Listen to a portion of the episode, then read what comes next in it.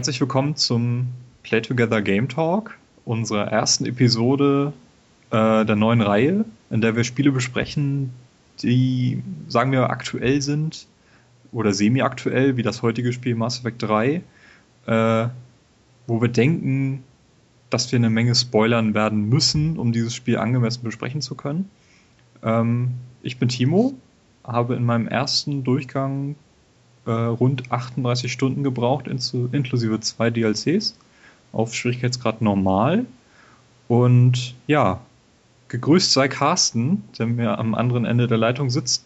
Moin, moin. Äh, wie sieht's dann bei dir aus? Wie lange hast du gebraucht? Ich habe äh, bei meinem zweiten Durchspielen von Mass Effect 3 äh, circa 31 Stunden mit beiden DLCs gebraucht, da ich viele Gespräche nicht mehr geführt habe, beziehungsweise schnell weggeklickt habe. Mhm, okay. Ja, also ich beneide dich ja ein bisschen darum, wie du Mass Effect erlebt hast. Schon wieder. ja, nein, also du hast ja Mass Effect erst dieses Jahr für dich entdeckt. Ist ja, das richtig? Genau, ich habe heute nochmal in die, äh, in die Kaufhistorie geguckt. Am 20.01. habe ich mir Mass Effect 1 gekauft. Mhm. Ähm, ja, nachdem ich das durch hatte, habe ich mir sofort Mass Effect 2 gekauft und nachdem ich das durch hatte, habe ich sofort Mass Effect 3 gekauft. Also alles an einem Stück komplett durchgespielt. Das finde ich schon ziemlich krass. Also das, das, das, das, hätte ich auch gerne so erlebt, denn Mass Effect ist für mich äh, in dieser aktuellen Konsolengeneration auf jeden Fall, mhm. ja, ich würde sogar sagen, die größte Reihe, die, ist, die neu rausgekommen ist, die größte. Auf jeden Fall so nach, ja. nach einigen äh, Monaten Abstinenz von Mass Effect habe ich dann noch äh, festgestellt, dass ich da dann aber allerdings auch viele Sachen durcheinander gebracht habe zwischen den Teilen. Ähm, und zur Vorbereitung auf diesen Podcast habe ich dann einfach nochmal alle drei Teile hintereinander weggespielt. Du hast also quasi nicht geschlafen die letzten Wochen. Sozusagen. Sozusagen.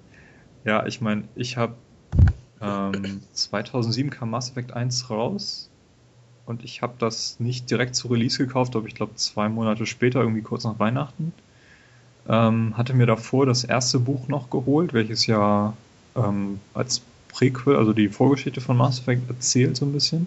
Genau. Ähm, das hatte ich erst gelesen, dann das Spiel eingelegt und das war damals so ein bisschen eine Offenbarung.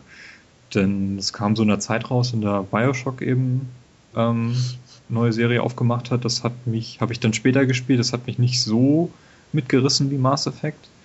Ähm, Assassin's Creed hatte ich mir auch viel mehr von versprochen. Also das erste, das erste Assassin's Creed, mhm. das war ja dann doch in gewissermaßen eine Enttäuschung vom Gameplay und von der Story her. Ja, wiederholte sich ziemlich viel. Ja, das war, das war technisch extrem beeindruckend, spielte sich auch super, aber das hat einfach nicht das gehalten, was es versprochen hat. Ja. Und Mass Effect hat einfach von vorn bis hinten fasziniert. Also das war so krass. Ich habe Mass Effect 1 viermal gespielt, glaube ich, komplett. Mhm. Ähm, Mass Effect 2 habe ich nur einmal, Mass Effect 3. Äh, ja, Mass Effect 2 hatte ich direkt zum Release gekauft und ja. auch direkt durchgespielt. Den dritten Teil, da war ich im Ausland, konnte das dann nicht spielen. Und als ich dann wiederkam, zwei Wochen später, ähm, habe ich dann schon die Diskussion um das Ende mitbekommen. Genau. Und da war dieser Extended Cut dann auch schon angekündigt. Und dann habe ich für mich äh, entschlossen, ich spiele das erst, wenn diese Extended Cut raus ist und wenn ich das Spiel ein bisschen günstiger bekomme dafür kaufe ich dann einfach wieder die ganzen DLCs zum, zum Vollpreis. Ja. Ja, bisher sind zwei Story-DLCs rausgekommen, ein dritter kommt noch. Wir werden nachher auch noch ein bisschen äh, Empfehlungen aussprechen, ob wir die euch empfehlen würden oder nicht. Mhm. Ne? Genau. Ähm, ja, genau. Am 8. November wird Mass Effect als Trilogie herausgebracht. Ähm, mhm. Das bedeutet, dass die PlayStation 3 zum ersten Mal auch den ersten Teil bekommt. Ähm, Problem ein bisschen, also auf der Xbox wird das auf fünf DVDs rauskommen, der DLC ist nicht dabei. Was ich ein bisschen frech finde. Also alle, alle DLCs aus allen Teilen sind nicht mit dabei. Äh, ja, also bei der PC-Version ist zum Beispiel beim ersten Teil alle DLCs bei. Die mhm. Xbox hat gar keine DLCs, mhm. außer die äh, Season-Pässe, womit ja. man eben Zugang auf die kostenlosen DLCs und Multiplayer bekommt im dritten Teil. Ähm, Die PlayStation 3 weiß ich nicht, wie das da gehandhabt wird, weil da gibt es ja die Mass Effect 2 Version, die dort rausgekommen ist. Hat ja schon fast alle. Genau, diese Game of the Year Edition oder sowas war das, ne? Ja, quasi. Also der Arrival DLC ist da nicht mit bei. Okay. Ähm, ich weiß nicht, wie sie das da lösen werden. Auf jeden Fall wird für Mass Effect 1 dort nur ein Download-Code bei sein, der mhm. nur im PSN veröffentlicht wird, was auch irgendwie keinen Sinn macht. Denn ich denke mal schon, dass man alle drei Spiele auf eine Blu-ray 50 GB müssten eigentlich reichen, draufkriegen mhm. Also ja. das dazu. Ähm, Mass Effect 3 erscheint auch auf der Wii U. Äh, Glaube ich zum gleichen Preis wie auf den anderen Konsolen dann die Trilogie kosten wird. ist auch ein bisschen, bisschen eigenartig ist, aber na, mal schauen, was, was die Wii U-Version dann noch bieten wird. Ja, ähm, wir haben noch einen Fanfilm. Den hattest du mir, glaube ich, empfohlen, ne? Dieser Trailer nee. zu diesem Red Sand. Oder? Ich habe den Trailer heute zum ersten Mal gesehen. Also okay. wenn der kam von dir. Dann, dann, hat mir den irgendjemand anders empfohlen. Ähm, ja, es ist mehr so ein, so ein Fan-Trailer, so ein, also ein Fanfilm, der so ein bisschen ja, das Prequel zu Mass Effect nacherzählt. Machen die sich, hat natürlich auch den Vorteil, dass man eben dann nur Menschen darstellen muss, mhm. was dann für so einen, für so einen B-Movie-Film dann doch ein bisschen einfacher ist, denke ich mal, als wenn die da irgendwie versuchen, da ein paar Asari oder Kroganer halt ja, äh, ja, irgendwie darzustellen. Weißt du, ob es den Film schon gibt? Also das letzte Mal war er noch nicht da, als ich da in den Trailer reingeschaut hatte. Okay. Aber wir werden das auf jeden Fall im Auge behalten und in den Shownotes verlinken. Ja. Ja, ähm, nochmal die Warnung, wir werden in dieser Folge Mass Effect 3 spoilern ohne Ende. Also wenn ihr nicht bespoilert werden wollt, das Spiel noch nicht gespielt habt, legt euch den Podcast so lange zurück, bis ihr damit durch seid. Oder wenn euch Mass Effect gar nicht gefällt, wartet einfach auf die nächste Folge. Diese Folge hier ist außer Reihe und wir werden in Zukunft auch noch ein paar andere Spiele in der Game Talk-Reihe dann besprechen. Genau. Ich hätte da zum Beispiel ein Halo 4 in Aussicht, was da demnächst rauskommt. Und äh, die Walking Dead komplette Reihe werden wir dann wohl auch noch besprechen. Genau, das, das, das liegt mir auch sehr auf dem Herzen, dass wir es machen. Ja. Ähm, trotzdem, wir gehen mal davon aus, dass ihr Mass Effect 3 gespielt habt, wenn ihr das hört. Deswegen werden wir auch nicht die Story jetzt rekapitulieren, sondern nur so ein bisschen das Ende. Mhm. Mhm. Ich habe ja beide Enden jetzt gesehen. Mit beide Enden meinst du? Das, äh, das alte äh, und das neue erweiterte. Also aus dem Extended Cut, das Ende. Weil das, äh, ja, beide Enden ist durchaus relativ zu sehen, weil es gibt ja mehrere Optionen, wie man das Spiel beenden kann. Genau. Ähm, auch, ja. auch da ist, ähm, da würde es dann drei Enden geben, beziehungsweise durch den Extended Cut noch ein viertes. Mhm. Ja, aber fangen wir doch mal. Ähm, ja, also man befindet sich zu dem Zeitpunkt im Spiel am Cerberus Hauptquartier welches man zerstören oder welches man im Laufe des Spiels zerstören muss, kurz vorm Ende. Ähm, und also dort man, erfährt man quasi, was dieser gesuchte Katalysator ist, richtig? Genau, man, man will es ja eigentlich gar nicht zerstören, man ist, also, ja gut, das ist dann so eine Nebensache, man ähm, ist eigentlich da, um diese Proteaner-VI wieder zu beschaffen, die einem sagen kann, was der Katalysator ist. Genau. Also es ist so ein bisschen so ein, so ein roter Faden, der sich durch das ganze Spiel zieht. Genau. Also man relativ zu Anfang landet man auf dem Mars und findet eben die Baupläne für diesen Tiegel, heißt er in der deutschen Version. Genau, eine Superwaffe, mit der man die Reaper besiegen kann. Mm, ja, ich weiß nicht, also das hält sich dann doch eher so, dass äh, eben diese Baupläne dafür gefunden werden und man hat eh nicht viele Chancen, also versucht man es einfach, das Ding zu bauen, das die Proteaner vermutlich genau. zurückgelassen haben. Am Ende erfährt man ja, dass das gar nicht die Proteaner waren, sondern dass die auch schon dran gebaut haben. Genau, also diese, diese äh, Vernichtung durch die Reaper, das zieht sich ja schon durch äh, Millionen, also durch Millionen von Jahren. Sagen wir Generationen, Generationen Generation. von, von Rassen. Genau. Und ähm, jede, jeder Zyklus hat zu diesem Tiegel seinen Teil beigetragen und ähm, ja, hat immer versucht, den zu bauen bzw. den zu verbessern. Genau, und was fehlt, ist eben dieser Katalysator und man erfährt nicht, was dieser Katalysator ist. Auch die äh, also Shepard und seine Crew auf der Normandy, die ganze Menschheit, keiner weiß, was dieser Katalysator ist. Mhm. Und die Hinweise verdichten sich, dass eben Cerberus dahinter steckt und weiß, was das ist. Und ja, auf der, am Cerberus Hauptquartier empfiehlt man eben, dass die Citadel selbst äh, der Katalysator ist, der benötigt wird, um diese Waffe, die man da schon gebaut hat, dann abzufeuern. Genau. Ja, äh, die Citadel ist dann aber geschlossen. Mhm. Also der, der Unbekannte, der Elusive Man, der, der Kopf von Cerberus, der hat, der ist indoktriniert und hat quasi die, er hat quasi die Reaper vorgewarnt, dass da jemand kommen wird, um sie zu vernichten oder will, die vernichten will. Ähm, und hat deshalb, äh, deshalb, äh, deshalb wurde die Citadel zur Erde geschafft und ja, geschlossen. Also die, die Flügel wurden quasi eingeklappt, dass es nicht mehr möglich ist, mit dem Tiegel dort anzudocken. Ja, also irgendwie haben sie es geschafft, die Citadel durch so ein Massenportal Richtung Erde zu bringen. Was an sich schon ziemlich krass ist, aber ich fand, das war eine nette Idee. Ähm, ja.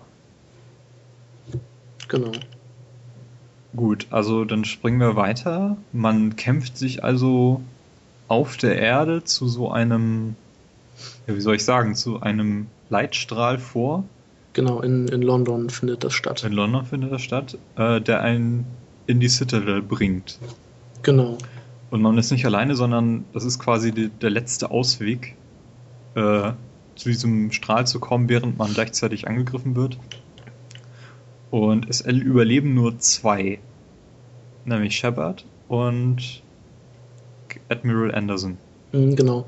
Da muss ich nochmal kurz einhaken, nämlich im alten also vor dem Extended Cut war es so, dass die beiden Teammitglieder, die man sowieso noch mit hat, ähm, auf dem Weg zu diesem Leitstrahl auch umkommen. Ja. Deshalb habe ich jetzt einfach bewusst zwei mitgenommen. Also bei mir waren es jetzt Kaidan und James, ja. weil ich auf die gut verzichten konnte. Ähm, allerdings im Extended Cut kommt vorher noch die Normandy und holt die ab.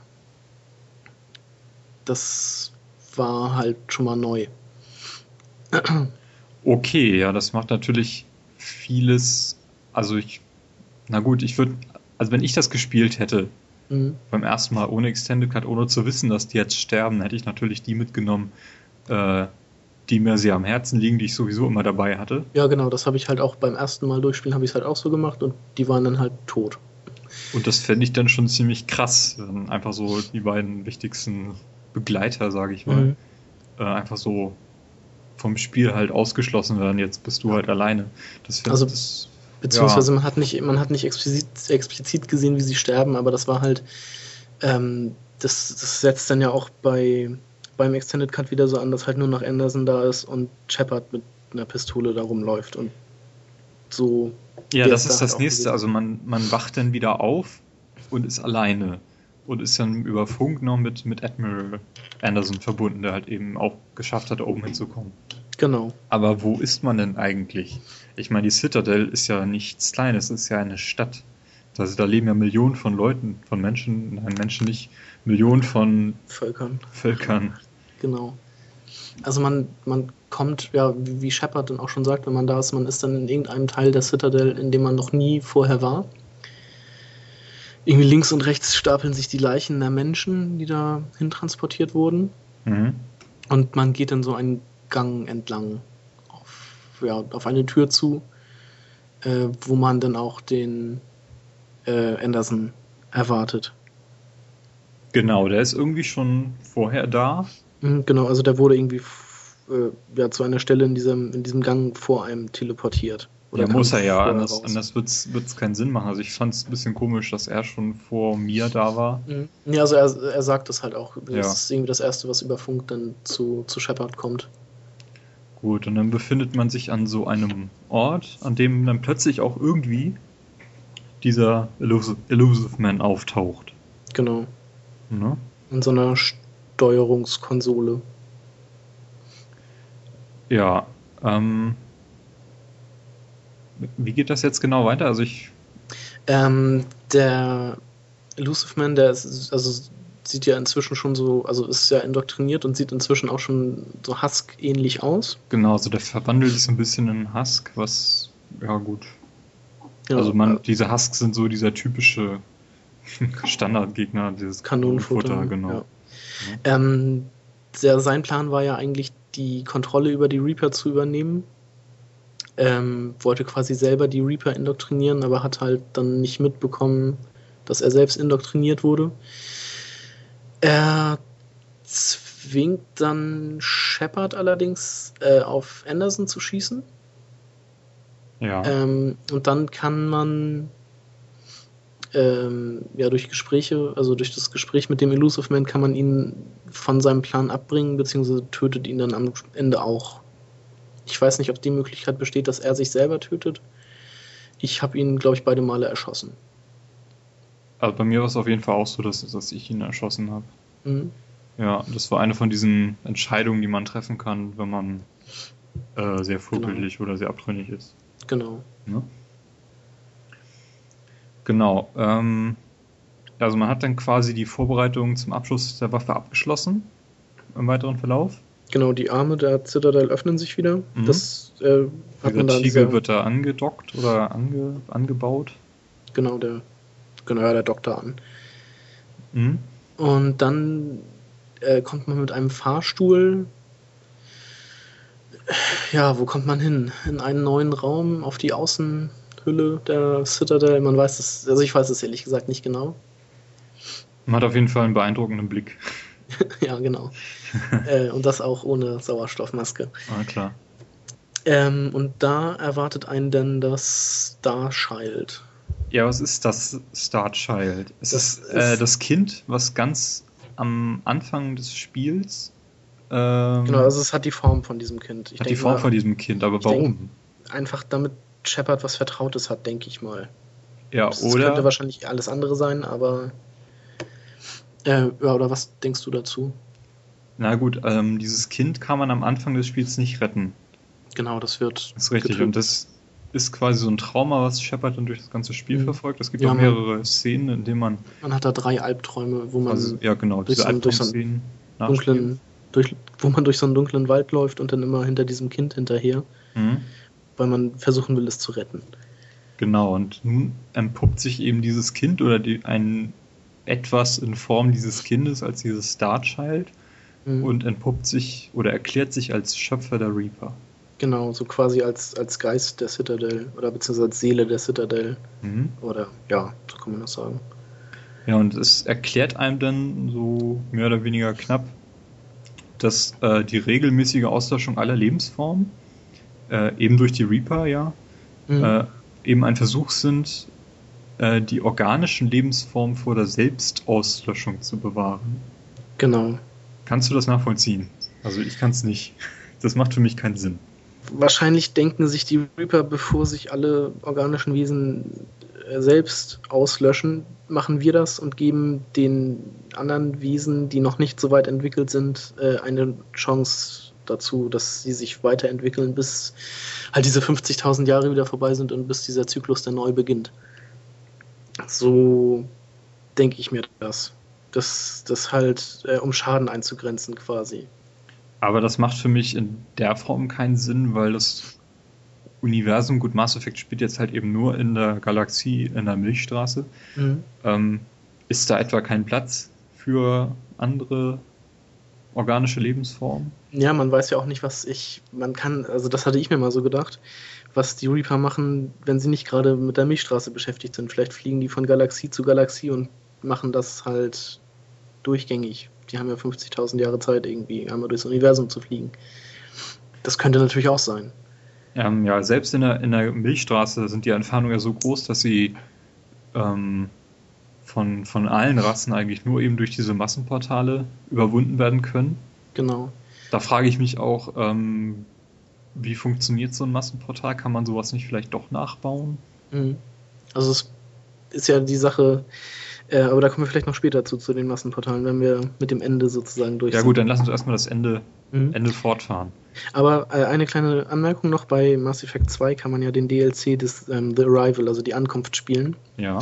Wo ja quasi schon so ein, so ein Countdown abläuft. Ähm, irgendwie in zwei Tagen sind die Reaper da. Dann zerstört man ein Massenportal, das ist am Rande der Milchstraße.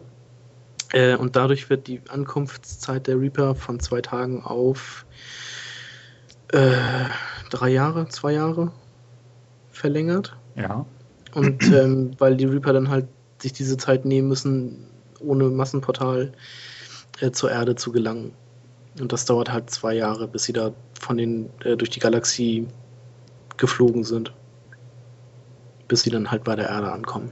Ja, die müssen oder ja auch beim, irgendwo, Oder beim nächsten Massenportal. irgendwo herkommen. Aber für mich macht das den Eindruck, als wenn sie schon sich irgendwo halt im Bereich der Galaxie oder sagen wir im Großraum, im Halo von der Galaxie irgendwie aufhalten. Ja. Naja. Ähm, gut. gut, das, dieses Kind, dieses Star Child gibt einem dann drei Möglichkeiten, wie Mhm. man jetzt fortfahren kann. Ähm, also im Extended Cut sind es sogar vier. Ja, ähm, also die erste ist die Zerstörung aller Reaper, also so Alle. wie man das eigentlich das ganze Spiel über plant. Ja, Zerstörung alles äh, von allem synthetischen Lebewesen. Genau, das Also würde dann nicht die, die. Geth halt mit, mit einschließen. Und äh, halt Edi auch und also alle VIs und alle. Eigentlich werden alle ja, Computerwesen zerstört. Ja, so genau, sagt. das ist auch die, dieser Weg, den, den ich mir dann vorgenommen habe, weil Genau, das, das, das ist ja quasi das, was man will. ja, also- also, das, worauf man eigentlich vorbereitet wird während des Spiels. Genau. das zweite ist dann die direkte Kontrollübernahme, also quasi Indoktri Indoktrinierung Genau, das, was der Elusive Man ja auch wollte. Mhm. Über die Reaper, das könnte ich mir vorstellen, wenn ich irgendwie abtrünnig spiele, dann wäre das vielleicht der Weg, den ich wählen würde. Ja, Ähm, ja, die dritte Option, äh, die fand ich ein Synthese. bisschen, bisschen, bisschen absurd. Das ist Synthese. Genau, Synthese zwischen organischen und synthetischen, also Lebewesen, quasi so eine Mhm. Mischform, die dann entsteht. Das hat Genau. für mich eigentlich wenig, also bei wenig reizvoll war überhaupt nicht das, womit ich irgendwie gerechnet hätte. Mhm. Das Ja, macht wirklich einfach- keinen Sinn, ja. Ich denke mal einfach, um es als Möglichkeit anzubieten.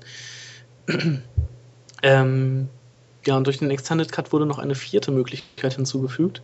Mhm. Die tritt ein, wenn man entweder auf dieses Star Child schießt, weil man hat seine Pistole immer noch dabei, oder ich glaube einfach diesen Fahrstuhl wieder zurücknimmt. Dann passiert nämlich nichts. Also es ändert sich nichts. Die Reaper führen ihren Zyklus fort, vernichten die Menschheit und alle anderen hochentwickelten Wesen und ziehen dann wieder ab.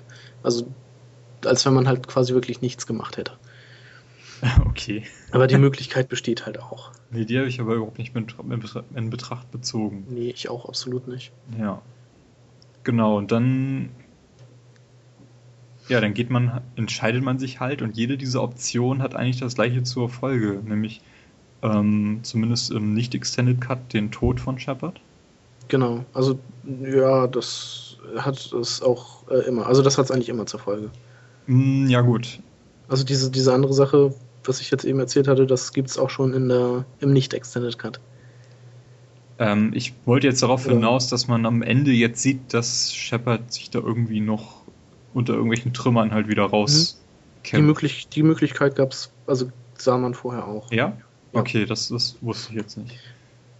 Ich dachte, das Nee. wäre mit dem Extended Cut dazugekommen. Nee, also es gibt die Möglichkeit, dass wenn man also das Zerstören-Ende wählt Hm. und einen gewissen Teil an diesen, von diesen Kriegsaktivposten aktiviert hat oder gefunden hat, dann ähm, sieht man nach den Credits oder kurz vor den Credits noch ähm, Shepard unter Geröll bedeckt, also so den Brustbereich quasi und dann wie er nochmal wieder Luft holt. Ach so, okay, ich dachte, das hing mit dem Extended Cut zusammen. Nee, nee, das äh, gab es vorher auch schon. Hat sich das geklärt. Ja, und ähm, man sieht dann, wie die Massenportale zerstört werden. Genau. Ähm, Also nicht komplett zerstört, sondern also diese, diese drehenden Ringe werden gehen kaputt und Teile des Massenportals dieser Einrichtung werden halt zerstört. Ja, wobei allerdings ich sagen würde, man kann die jetzt nicht mehr benutzen, zumal ja irgendwie keiner weiß, wie die Dinger gebaut werden. Oder Ja. gewartet werden oder überhaupt. Genau, also ich kann ja mal kurz, also sonst würde ich jetzt ganz kurz erzählen, wie das Ende war vor dem Extended Cut. Bitte. Also, ja, ich hatte mich jetzt bei beiden Malen dafür entschieden, die Reaper zu vernichten. Hm? Ähm, dann schießt die Citadel mit dem Tiegel einen Strahl auf alle Massenportale, der quasi dafür sorgt, dass ja, die explodieren, beziehungsweise da so eine Energieexplosion ausgelöst wird, die alle Reaper lahmlegen. Ähm, ja, man sieht dann auch noch die Soldaten in, in London, wie so ein, äh, so ein Reaper zu Boden geht und die alle jubeln.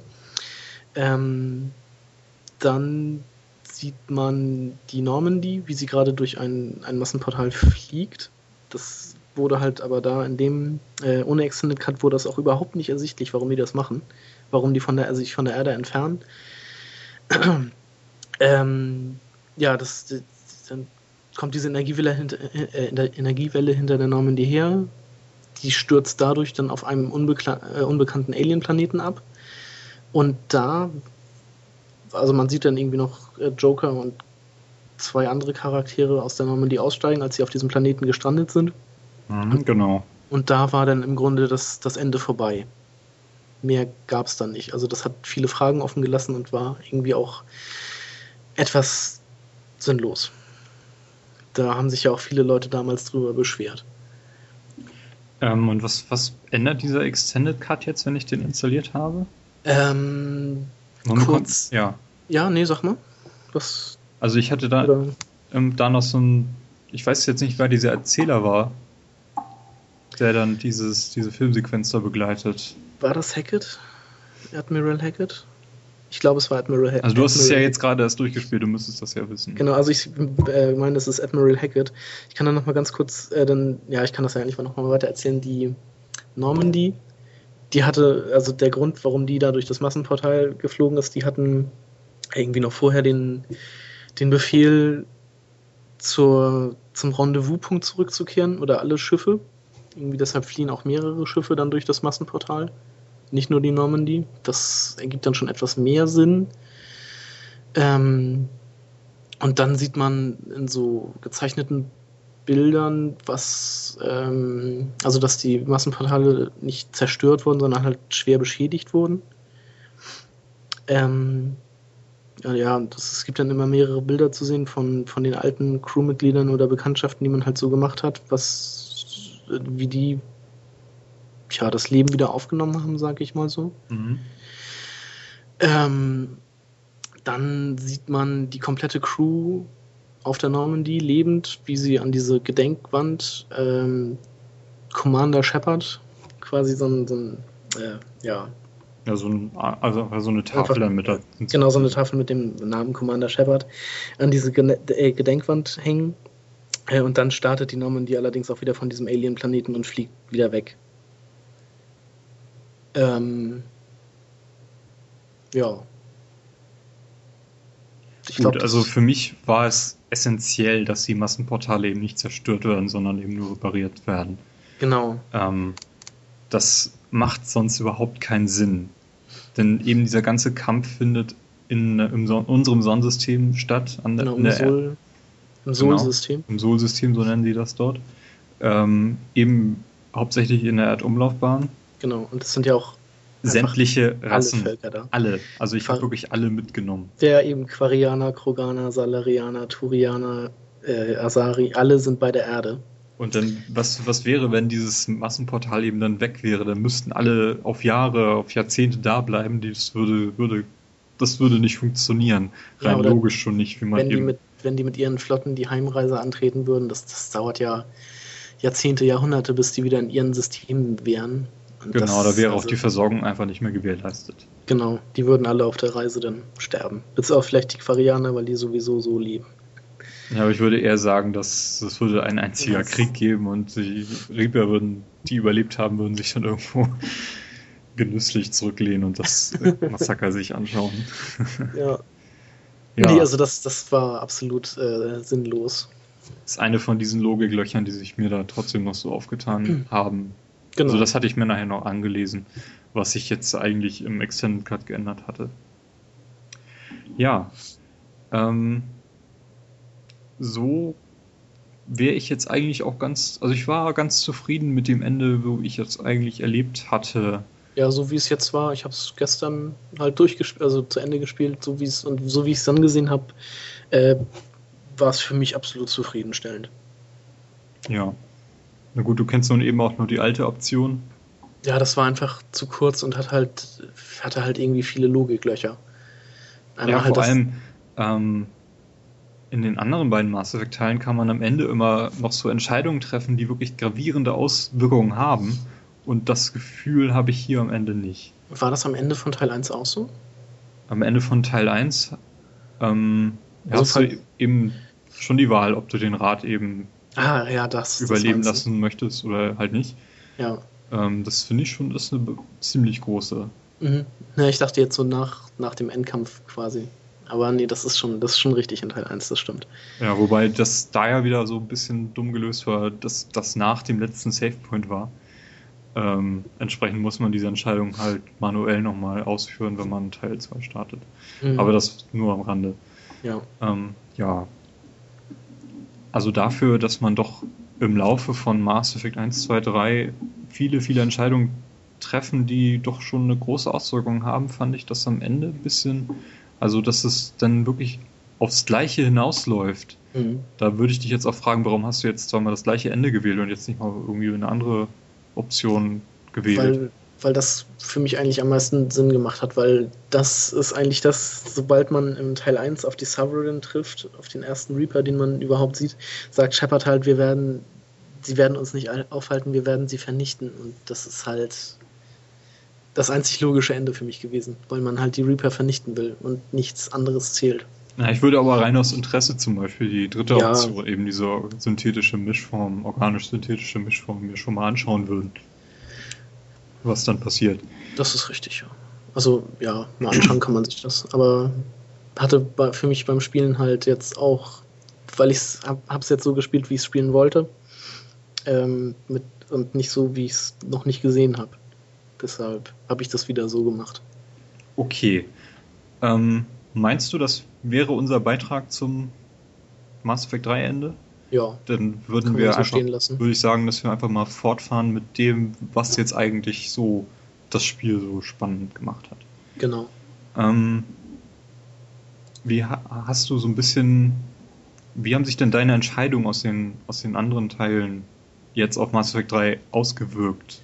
Also, ich kann ja mal erzählen, was ich, also ja, was so die anderen Teile darüber passiert ist. Ich habe, ähm, also ich war ein männlicher, guter Shepherd, mhm. der gute Hirte. ähm, ich habe ähm, diesmal im ersten Teil Kaidan äh, gerettet, Kaidan Alenko, und habe Ashley sterben lassen. Ja. Ähm, habe den Rat überleben lassen und habe im zweiten Teil dann auch quasi gegen Cerberus gearbeitet und die Teile vom Endgegner, also von den menschlichen Reaper, habe ich zerstört bzw. dagelassen und nicht an Cerberus übergeben. Ähm, Rex hat bei mir überlebt. Was kann man noch sagen? Also, das sind halt so Sachen, die sich auf den dritten Teil auswirken. Ähm, ach ja, und äh, ich habe Udina zum Ratsherrn erklären lassen. Aber man bekommt jetzt im Spiel eigentlich nicht mit, was wäre, wenn was anders gelaufen wäre. Ähm, genau, aber das ähm, fand ich jetzt auch nicht unbedingt schlecht. Also ich meine, ich habe zum Beispiel die Rachni-Königin habe ich äh, überleben lassen. Ach so, ja, die habe ich beim, beim ersten Mal habe ich die überleben lassen, beim zweiten habe ich sie jetzt getötet. Und ähm, man taucht die im dritten Teil wieder auf. Mhm. Und man fragt, also ich habe mich in dem Moment gefragt, was wäre jetzt, wenn ich sie hätte sterben lassen? Was, was würde ich jetzt erleben? Weil ich gehe davon aus, dass die Entwickler diese Szene trotzdem mit einbauen würden. Die haben sie auch mit eingebaut. Die haben ähm, nur ja, das habe ich dann eben nachgelesen, was, ah, was wäre wenn. Aber rein aus dem Spielverlauf äh, erschließt sich das nicht. Und das finde ich schon mhm. ziemlich beeindruckend. Das ist richtig. Ähm, ich kann jetzt mal kurz sagen, wenn man die sich entschließt, die zu töten, dann haben, also sie taucht im dritten Teil dann wieder auf, allerdings haben die Reaper die aus Teilen anderer Rachni, glaube ich, einfach nachgebaut. So wie sie halt auch versucht haben, so einen Mensch-Reaper aus Menschen zu erschaffen. Haben sie einfach eine äh, ja, Rachni-Königin selbst erschaffen. Genau. Ähm, also das wäre durchaus für meinen nächsten nächstes Durchspielen die Entscheidung. Da würde ich einfach mal den anderen Weg mir genau anschauen. Mhm. Das habe ich jetzt eben nur nachgelesen und nicht mal nachgeschaut. Ähm, ja, was fällt mir jetzt noch ein? Ich hatte eben auch äh, mit Kaidan weiter gekämpft. Ja. Nicht mit Ashley. Ich habe Ashley übrigens noch nie mitgenommen, also die habe ich immer sterben lassen, weil ich die irgendwie nicht mochte. Nee, ich äh, mochte Kaidan eigentlich nicht. Ich fand den, der war immer nur am Rummeckern und Rumnörgeln und äh, deshalb habe ich ihn beim ersten Mal sterben lassen und jetzt beim zweiten Mal habe ich halt Ashley sterben lassen. Um, also da habe ich dann so gehandelt, dass ich das noch nicht gemacht hatte. Und deshalb diesmal den anderen mitgenommen. Mhm. Ja, und das andere ist, ähm, wenn, wenn Rex halt stirbt im ersten Teil, was passiert dann? Im zweiten Teil spielt er schon eine wichtige Rolle. Genau, aber da, glaub, ist, da wäre auch eben verschmerzbar, wenn er halt nicht da wäre. Aber im dritten, mhm. ähm, da ist er ja sogar teilweise auch der Normandy mit dabei. Mhm. Zwar nicht als spielbarer Charakter, aber er ist halt dabei. Mhm. Soll ich das auch noch spoilern, was passiert, wenn man Rex tötet? Äh, da ist, glaube ich, dann einfach sein Bruder dann an seiner Stelle. Ja, genau. Und das, das Ding ist, ähm, Rex ist so ein ja, offener Typ, also schon, schon Kroganer durch und durch, aber halt eher äh, auf Frieden bedacht, dass er auch die, die, äh, die, doch die Kroganer wieder unter einer Flagge einen will. Und sein Bruder ist halt eher so ein Kriegstreiber, der, der sagt hier, der Earthnot-Clan über alles, alle anderen müssen sterben.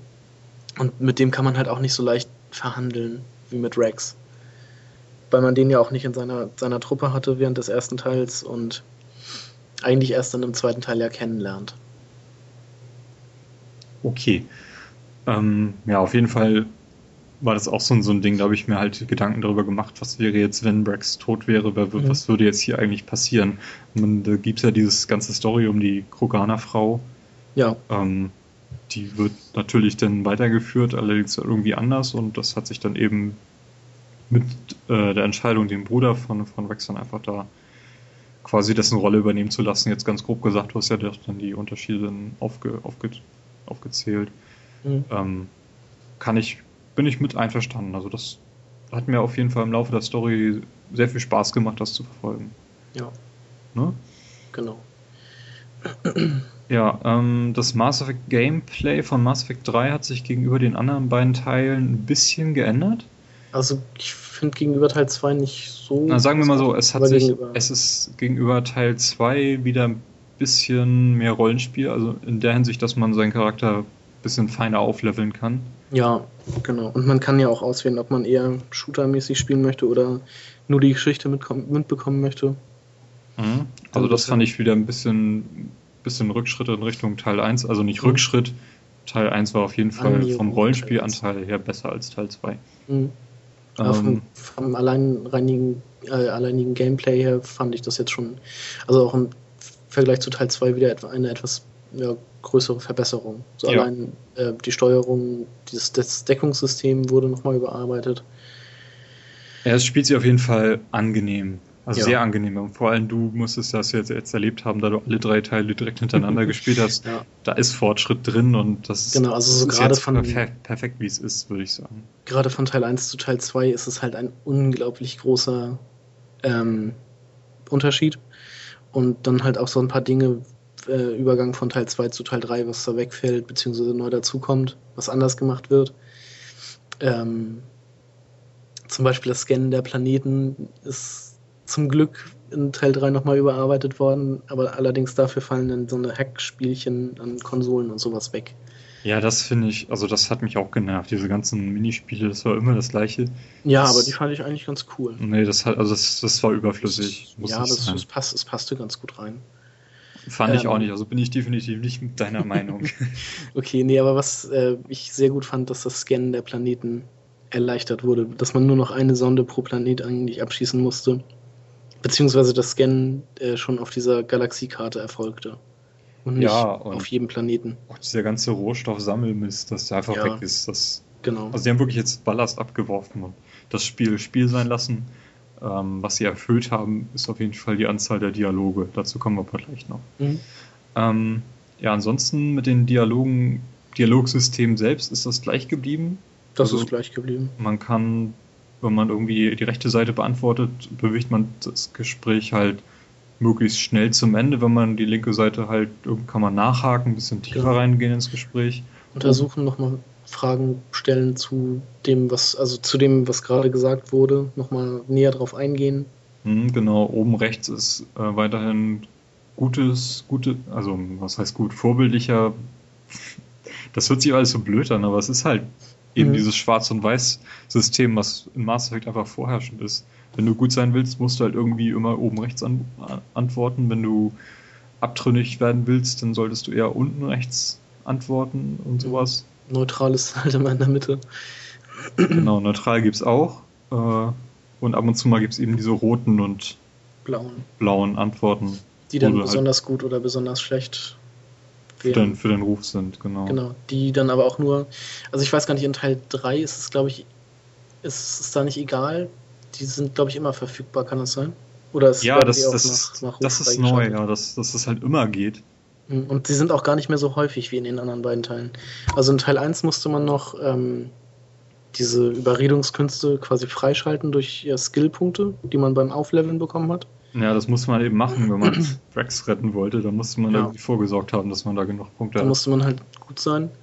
Ähm, und dann wurden erst diese Auswahlmöglichkeiten ja blau oder rot. Dann vorher waren die grau und konnten nicht ausgewählt werden. Mhm.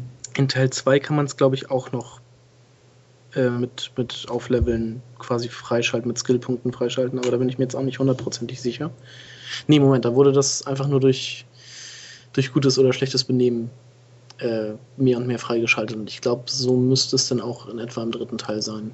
Ja, und was eben auch geblieben ist, sind diese ähm, Unterbrechungen, sage ich jetzt mal, dass du irgendwie mitten im Gespräch leuchtet manchmal eben rechter Trigger oder linker Trigger auf. Ja, genau.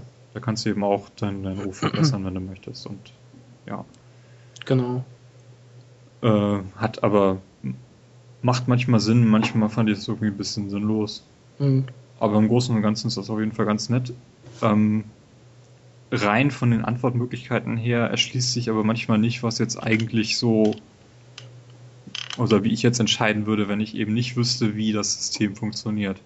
Das, das zeigt zum Beispiel Walking Dead ganz gut, wie das funktioniert, wenn du eben nicht weißt oder halt möglichst schnell eben antworten musst. Ja, dass man, wenn man da unter Druck ist, dass man irgendwie nicht, nicht wirklich Zeit hat, alles durchzulesen oder dann erstmal das für einen selbst plausibelste antwortet. Ja, es funktioniert eben im Walking Dead besser mittlerweile. Also ich ja, das, das ist Mass Effect Dialogsystem ist mittlerweile überholt, sag ich mal. Genau, und vor allem bei Walking Dead stehen die Antworten ja auch immer woanders. Also da ist nicht gegeben, oben ist irgendwie gut, unten ist böse, links und rechts neutral oder so. Das ist halt immer, man muss halt erst lesen, was antworte ich und dann antworten. Und die ja, richtigen Antworten stehen dann halt immer woanders. Mhm. Okay, ähm, neues Element in Mass Effect 3 sind auf jeden Fall diese, diese Art Streitschlichter, sage ich mal. Ja. Dass man auf zwei Charaktere trifft, die sich über irgendwas unterhalten und beide eine andere Position halt mhm. haben. Genau. Äh, dieses Gespräch läuft auch in der Endlosschleife, wenn man irgendwie mittendrin reinkommt, dass man halt das ganze ja. Gespräch auch mitbekommt. Es beginnt halt irgendwann einfach von neuem. Genau. So lange, bis man dazwischen geht. Und man kann halt sich dann für eine Seite entscheiden. Und da wird eben nicht deutlich, welches nun die vom Spiel her richtige Seite ist, sage ich mal. Ja, also. Also da muss man sich wirklich selber entscheiden, was, mhm. was macht jetzt für mich Sinn. Genau. Da wird zum Beispiel über das Logo vom Krankenhaus gestritten oder irgendwie. Ja, über den, über den Namen. Über, ja, genau, über den Namen vom Krankenhaus. Ähm, oder die, die Aufnahme von Flüchtlingen auf der Citadel, beziehungsweise warum die so lange warten müssen und äh, was gab es da noch? Irgendwie die Normandy-Besatzung, die streitet sich halt auch ab und zu mal. Ja, da gibt es sowas eben auch. Und irgendwie, was du sich über irgendwelche äh, Soldaten in der Familie. Mhm. Ähm, ist das jetzt gut, dass sie da im Krieg mit, dass sie da mitkämpfen oder sollte er doch lieber nach Hause kommen und sich um seine Familie kümmern? Und also sowas gibt, findet man da halt häufiger, wenn man auf der Citadel oder Normandy unterwegs ist. Und das, das war ein bisschen erfrischend. Mhm. Ne? Genau. Ähm, ja, neue Missionen ähm, ja, ich würde das nicht unbedingt als Mission bezeichnen, aber man kann jetzt, wenn man einfach so über die Citadel geht und den Leuten zuhört, einige führen ja auch einfach so Gespräche, in die man halt genau. nicht eingreifen kann. Die telefonieren dann oder so. Und da kann man jetzt Dinge aufschnappen. Genau. Ähm, Beispiel das Krankenhaus. Da trifft man auf einen Arzt, der am Telefonieren ist. Ähm, oder kann auch sein, dass ein Dialog war, weiß ich jetzt nicht genau. Ähm, dass man doch Medigel für, für Aliens bräuchte oder für eine bestimmte Rasse mhm. damit die besser versorgt werden können. Und dann kriegt man halt, zack, die Missionen halt in seinen Kodex eingetragen, dass man da sich mal umschauen sollte. Und Fliege in das und das System und suche nach äh, toxischer Verbindung für Herstellung von Oder sowas halt war das. Genau, was sind halt irgendwie Gegenstände, die dir im Laufe der Mission einfach unterkommen, wenn du über sie stolperst. Wenn du mhm. halt genauer das Gebiet absuchst, dann findest du halt irgendwas. Und da findest du dann unter anderem auch dieses Medigel. Ja. Und wenn du dann wieder halt im Krankenhaus bist und zu dem Arzt gehst, dann kannst du ihm das geben und kriegst dann deine Erfahrungspunkte dafür. Und es ist halt so ein Haufen solcher Mini-Missionen, sag ich mal. Es ist irgendwie abgekupfert von irgendwelchen MMOs, sag ich man, mal so. Man kann einige dieser Missionen allerdings auch verpassen. Also, ja, was jetzt aber nicht irgendwie schlimm ist. Also du nee, kriegst ja ein paar Kriegsaktivposten. Ja, dazu. was ich daran ein bisschen blöd finde, die Missionen stehen dann nicht als erledigt in deiner Missionsliste. Das hat mich dann so ein bisschen. Zum Beispiel gibt es äh, im Präsidiumsunterhaus den, äh, wie heißen die, Volus, ähm, den Herrn Bala Von. Ja. Und der bittet einen, die äh, Truppen, Söldnertruppen des Shadow Broker zu, zu retten. Das habe ich gemacht. Allerdings ähm, bin ich dann erst wieder in dieses Präsidium gegangen, nachdem Cerberus die Citadel angegriffen hatte. Und danach ist dieser Typ einfach nicht mehr da. Den, den gibt es nicht mehr. Der wurde wahrscheinlich in einem Angriff getötet. Aber sein Name taucht immer noch auf der Karte auf und die Mission gilt nicht als erfüllt. Was mich natürlich dann so ein bisschen gestört hatte. Und da kann man halt auch bei anderen Missionen den, den Zeitpunkt der, der Abgabe quasi verpassen.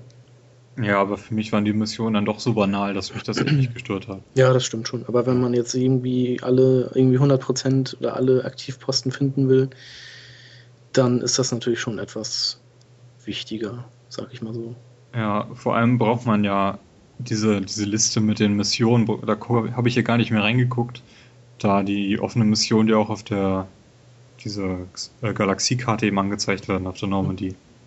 Insofern ähm, fand ich diese Liste nicht mehr so wichtig wie in Teil 1 zum Beispiel. Mhm. Was ich daran jetzt auch blöd fand, die Missionsliste, da waren halt alle primären und sekundären Missionen komplett vermischt. Ja, genau.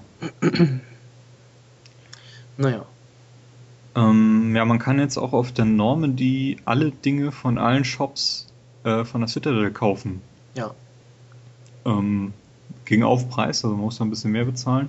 Genau. Aber man muss halt nicht mehr zu den, zu den Läden hin. Was ich allerdings empfehlen würde, wenn man wirklich auf der Citadel sich häufiger rumtreibt, mhm. ähm, da gibt es nämlich auch extrem viele Gegenstände, ähm, was heißt Gegenstände, extrem viele Leute, die interessante Gespräche mit dir führen wollen. Deine Crew treibt sich jetzt auf der, auf der, auf der Citadel rum und genießt so ein bisschen die Ruhe dort. Mhm das ist schon mal ganz cool. Ich habe, glaube ich, ich weiß nicht, wie viele Stunden ich beim ersten Mal durchspielen und jetzt beim zweiten Mal auch einfach auf der Citadel verbracht habe. Einfach nur mit rumlaufen und mit den Crewmitgliedern reden. Ja, das dafür bringt man unglaublich viel Zeit mit. Ja. Also nach jeder größeren Mission, wenn man da muss man sowieso durch die Normandy durch und einfach mal mit jedem reden. Da ja. geht locker mal eine Stunde bei rauf. Das, also das fand ich schon ziemlich cool. Das war jetzt nicht irgendwie Zeitschinden oder sowas oder das Spiel verlängern. Das war einfach, also man muss es nicht machen, aber ich fand es unglaublich cool. Ja, und auf der Citadel eben auch.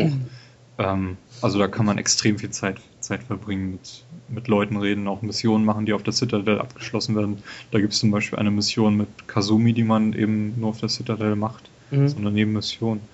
Ähm, man muss Computer abklappern. Einmal ja. auf der Normandy, den kann man im Shadow Broker Raum, den Jara ah, sich ja, eingerichtet richtig. hat, gibt es einen äh, Computer, wo man Nachrichten bekommt und eben auch ähm, Spectre-Zentrum. Genau. Ne? Ja, das Spectre-Zentrum. Da kann man ja auch noch mal kurz drauf eingehen. Ja. Da, also in den, in den beiden vorgegangenen Teilen war man halt nur Spectre. Quasi das, äh, ja, was ist ein Spectre? Die. Ja, quasi so eine Spezialeinheit von. Vom Rat der Citadel aus. Von allen Völkern toleriert wird und mhm. die halt Sonderstatus hat. Genau. Ähm, ja, und jetzt im Spectre-Büro auf der Citadel hatte man halt die Möglichkeit, da kamen dann zum Beispiel ähm, die beiden äh, Cerberus-Techniker, die ähm, in Teil 2 auf der Citadel waren. Auf der Normandy. Äh, auf der Normandy, meine ich ja. Auf der Normandy waren, die sind in Allianzhaft, weil sie halt bei Cerberus gearbeitet haben und man kann mit einem Befehl äh, sagen, lass die frei oder lass die wieder auf der ja, lass die wieder auf der Normandy arbeiten. Was ganz cool ist. Und solche Entscheidungen gibt es da halt mehrere. Dass man irgendwie, was weiß ich, C-Sicherheit braucht, Berechtigung, den und den zu überwachen. Die bekommen sie aber nicht. Eine Spectre-Empfehlung würde dabei aber helfen. Dann kann man denen sagen, ja, ihr dürft äh, den und den überwachen. Also von solchen Auswahlmöglichkeiten gibt es da mehrere. Mhm. Ja, außerdem gibt es dann so einen kleinen Laden, wo man so Spectre-Ausrüstung kaufen kann. Genau, besondere Waffen. Und eben einen Schießstand, aber den habe ich noch einmal besucht. Den habe ich ja auch nur einmal besucht. Also jetzt im zweiten Durchgehen sogar gar nicht mehr.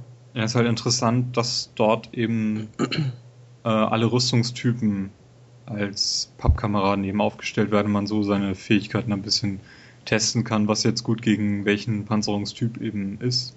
Okay. Ja, ja das weiß ich schon gar nicht mehr. Das, also das fand ich ganz, ist ganz praktisch auf jeden Fall. Mhm. Ja, ähm, was habe ich hier noch? Also was hauptsächlich was ich in den Shops gekauft habe, waren Fische. Die habe ich auch alle gekauft. Also wenn da irgendwo ein Fisch war, dann habe ich den sofort gekauft. Mhm. Äh, den Rest braucht man irgendwie gar nicht so. Es gab auch noch einen automatischen Fischfütterer, weil sonst verrecken einem die ganzen Tiere. Ja, den kriegt man auch gleich zu Anfang. Also den, den kann man, man relativ früh genau. kaufen. Ja. Das war im zweiten Teil, da hatte ich mir relativ viele Fische gekauft und die sind mir alle verreckt, aber da kann man ein Crewmitglied überreden, ein weibliches Crewmitglied überreden, dass sie die Fische für einen füttert. Ja, es ist die Assistentin, die da neben der Galaxie genau, die ist. Ne? Trainer oder wie die heißt. Trainer, genau. Ähm, ja, ansonsten, man kann halt Waffen und Rüstungsteile kaufen ähm, ich habe mich dafür entschieden, eine fertige Rüstung zu nehmen, anstatt. Die ich, ja, ja, die habe ich mir alle nicht gekauft. Ja, es war da irgendwie eine bei. Also, wenn man eine Rüstung kauft, kriegt man sogar ein Achievement. Okay. Ähm, ja. Also, dass man eine gekauft hat. Mhm. Oder zwei, ich weiß es gar nicht. Nee, eine, glaube ich, war es. Also, das habe ich beim ersten Durchgang noch gemacht, aber beim zweiten habe ich mein Geld dann halt für Waffen und Waffen-Upgrades gespart. Ja, man, also Waffen-Upgrades. Ähm, das kann man im ersten Durchgang, glaube ich, nur bis Level 5 machen. Mhm, genau. Und hast du da jetzt schon bis Level 10 an eine Waffe? Ja. Mhm. Also ich ähm, hatte jetzt den ersten Durchgang ja auch wieder quasi. Habe jetzt heute aber ein ähm, New Game Plus auf Wahnsinnig gestartet und habe da dann auch gleich eine Schrotflinte auf Level 10 äh, erstellt. Einfach auch, um den Erfolg zu kriegen. Ja, das habe ich relativ spät erst entdeckt, ähm, wo man das machen kann. Das ist ja auf so einem Computer irgendwie im Unterdeck. Genau. Ähm, habe ich erst, also das wusste ich auch nicht, was damit gemeint war, irgendwie Waffe auf Level 10 bringen. Mhm. Äh, ja. Er, ja, erschloss sich, erschließt sich erst so irgendwie relativ spät. Ja, die Waffen werden dadurch ja leicht, leichter und stärker. Was durchaus Vorteile hat, ja. Genau. Denn ähm, je mehr Waffen man mitnimmt, desto schwerer trägt man halt. Und desto, das ja, das desto hat langsam. Achso, ja, ja erzähl du. äh, das hat eben Auswirkungen darauf, wie schnell sich die Kräfte wieder aufladen. Genau. Ähm, also wenn ich alle fünf Waffen mitnehme, dann habe ich irgendwie minus 100% oder so. Muss ich halt ja. eben doppelt so lange warten, bis die Kräfte wieder aufgeladen bin.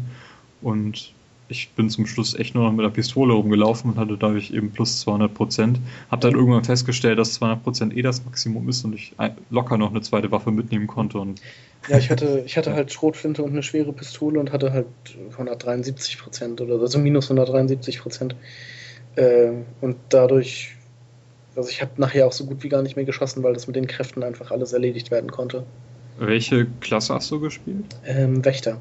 Wächter hatte ich nämlich auch. Ich hatte einen weiblichen Shepard. Mhm. Genau. Ähm, ja, ähm, womit machen wir weiter? Wollen wir mit, der, mit den Crew-Gesprächen mal weitermachen? Ja, können wir. Ja, also wie er hat ja schon erwähnt, dass die, die Crew ja endlich mal auf Landgang ist. Mhm. das habe ich, glaube ich, hier so schön geschrieben. Ähm, man, man trifft Edi zum Beispiel, wie sie in der, in der, in der Diskothek die Tänze von den Leuten analysiert. Genau, das ist ganz witzig. Ähm, man kann sich nämlich in der Disco über ihren äh, Körper unterhalten, über ihren synthetischen Körper, ähm, wie das funktioniert und da äh, spricht sie dann halt auch an, wie sich das alles verhält. Und wenn ihre Haare nass werden, dann ist gar nicht davon zu reden, wie, wie das dann vom Verhalten der, der Elektronik oder so ist. Auch relativ witzige Gespräche. ähm, ja, so viel dazu. Was hättest du dazu noch zu sagen? Ähm, ja, also man kann auf jeden Fall so ein bisschen, oder sagen wir so, BioWare hat versucht, so ein bisschen mehr Tiefe in die Leute reinzubringen, in die, in die ja. Person, dass man sich wirklich. Äh, ja, dass man halt so ein bisschen äh, Nähe, also Nähe zu den Charakteren aufbauen kann. Zwischenmenschliche Beziehung. Genau. Ne? Ja, genau. Äh, zum Beispiel hatte ich das äh, mit Kaidan, der hat einen dann irgendwie auf ein, auf ein Steak in eine Bar eingeladen, also auf in ein Café eingeladen. Ähm, und da redet man dann halt auch mit ihm, dass er doch schon so ein bisschen Angst vor dem letzten Kampf hat und dass ihm das alles irgendwie sehr nahe geht und sehr beschäftigt und sowas alles. Und das ist halt nicht nur bei Kaidan so, sondern auch bei, bei vielen anderen Charakteren. Dass man halt über, über diesen letzten Kampf gegen die Reaper mit den, mit den Leuten spricht und was, wie, wie deren ähm, Empfindungen damit äh, dafür sind und sowas. Also das ist schon ganz, ganz cool mit implementiert. Ja, das ist irgendwie der Unterschied. Also im Teil 2, Mass Effect 2, gab es ja zu jedem Charakter auch eine separate Mission. Genau. Und in diesem Teil gibt es irgendwie, ich glaube sogar zu jedem Charakter irgendwie eine so ein privater Moment, den man eben auf der Citadel erleben kann. Also ich mhm. hatte irgendwie zu einem bestimmten Zeitpunkt flattert mir quasi die E-Mails alle rein, der und der will mich auf der Citadel mal treffen ja, irgendwie. Genau, das hatte ich auch. Mhm. Und das ist auch irgendwie so dieser Punkt, wo er sich dann entscheidet, ob man mit jemandem eine Beziehung führen kann, möchte oder eben auch nicht. Ähm, also da muss man auch wirklich mal, muss sich teilweise Nein sagen. Also sagen, hier ist jetzt Schluss, weiter ja. gehe ich nicht. Weil ich hatte durchaus, ähm, ich habe mich halt, hatte in Teil 2 eine Beziehung zu Garrus. Ja. Und die wollte ich eben in Teil 3 eben weiterführen und deswegen habe ich mich halt auf Garrus festgelegt und musste dann irgendwie den anderen. Mhm. Ähm, ich weiß nicht, diese diese, die auch unten an der, an der Galaxiekarte steht, diese Trainer-Ersatz, wie heißt die? Ähm, Technikerin, wie heißt sie denn? Egal, jedenfalls äh, die ist. Oder heißt die im, zweiten, im dritten Teil Trainer und im zweiten Teil anders? Ich weiß es jetzt gerade ehrlich nicht. Ähm, jedenfalls, die ist lesbisch. Ja. Und hat dann auch bei mir geduscht. in, in, der, in im, in der Kapitänssuite, sage ich jetzt mal. Äh, und da war halt auch, halt auch so ein Punkt, wo man da irgendwie Nein sagen muss. Genau. Und ähm, ja, das ist auch äh, neu in Mass Effect 3. Man kann entweder ja, äh, eine lesbische oder eine schwule Beziehung haben.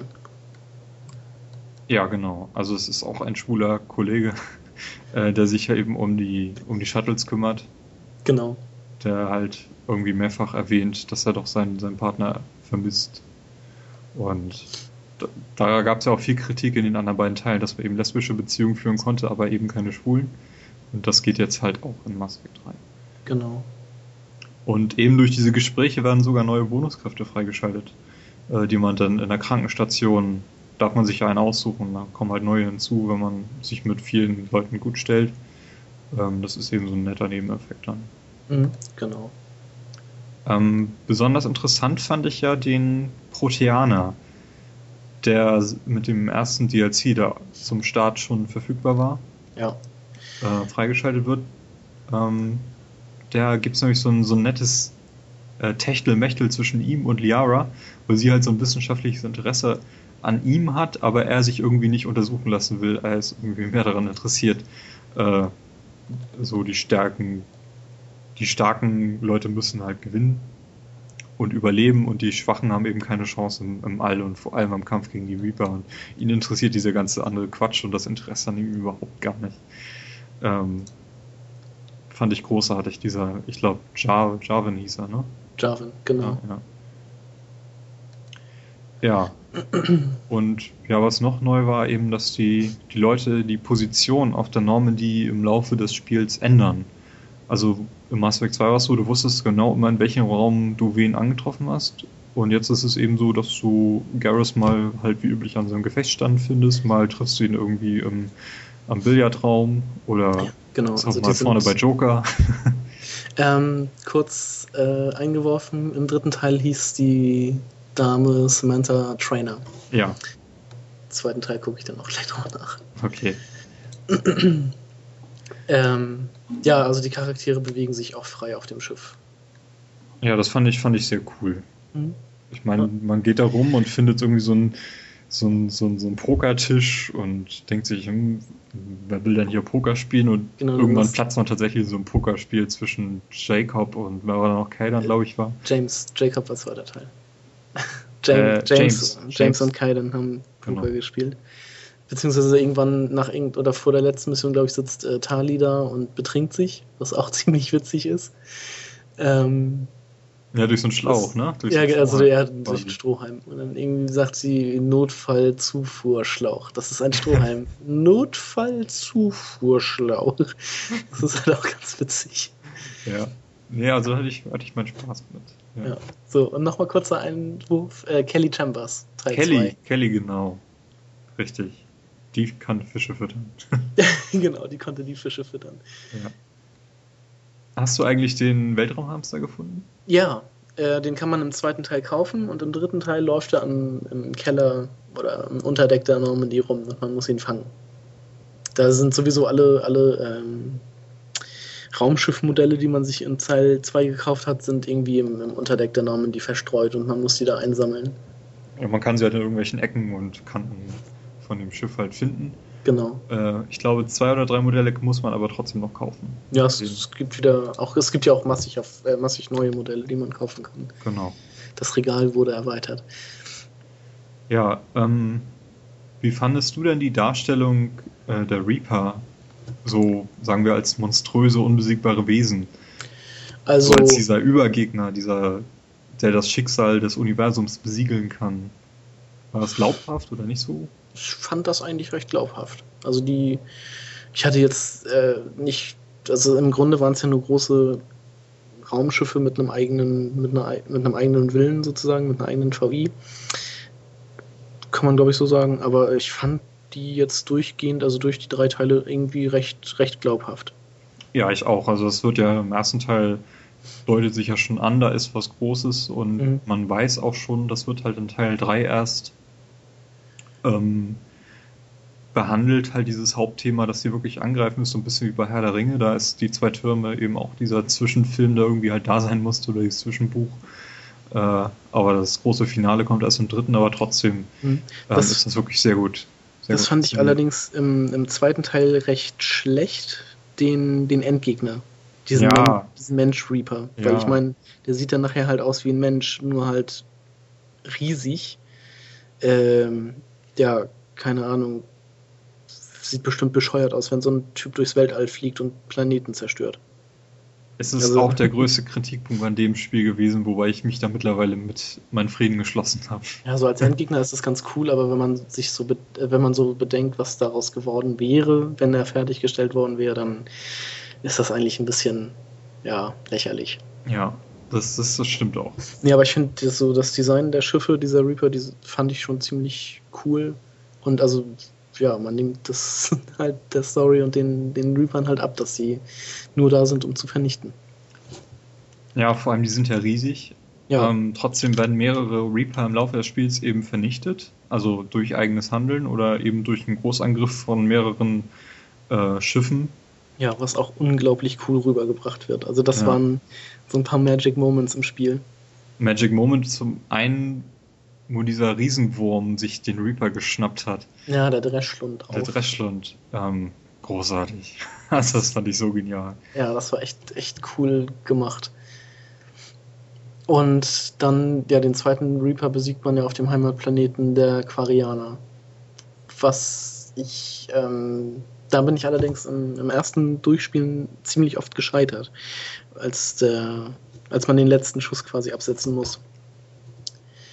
Da hat er mich dann doch äh, ziemlich oft getötet. Okay. Aber wenn man ihn dann besiegt hat, ist das halt auch wieder kleiner Mensch besiegt riesige Maschine.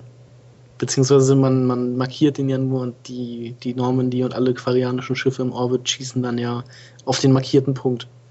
Was auch mit einer ziemlich coolen Zwischensequenz immer gezeigt wird. Ähm, ja, du hast auch den DLC jetzt gespielt, diesen Leviathan DLC, genau. richtig? Genau. Da wird ja noch ein ähm, bisschen tiefer in die Geschichte reingegangen und man trifft auf ein Lebewesen, was aussieht wie ein Reaper, aber gar kein Reaper ist. Ja, man trifft sogar drei. Äh, ja, das ist eben dieser Leviathan. Genau, die sehen, die haben, soweit ich das noch in, in Erinnerung habe, haben sie die Reaper erschaffen. Mhm. Ich glaube auch so wie die Quarianer die Geth erschaffen haben. So als einfach als Diener, kann das sein? Ich habe es überhaupt nicht mehr drauf, ich weiß es nicht mehr. Ähm, also jedenfalls nach ihrem Abbild und das ja, genau. erklärt auch, warum sie eben so aussehen, wie sie aussehen. Und letztendlich sind sie auch nur Kriegsaktivposten, die hinzugefügt werden, aber ja. ist, eine, ist eine coole Mission, die man da eben erfüllen muss. Genau, ich fand, also die extra Mission fand ich auch echt, echt gut gemacht. Mhm. Dadurch, dass man da immer in diesem Labor von dem Dr. Bryson, glaube ich, heißt er ist, äh, und da, äh, nach dem Aufenthaltsort des, des Leviathan sucht und dann immer diese Außenmissionen macht. Das ist schon, schon echt cool gemacht. Ja. Ja, ähm, hast du den Soundtrack von Mass Effect 3 gekauft? Das ist der erste nee. Mass Effect Soundtrack, den ich mir gekauft habe.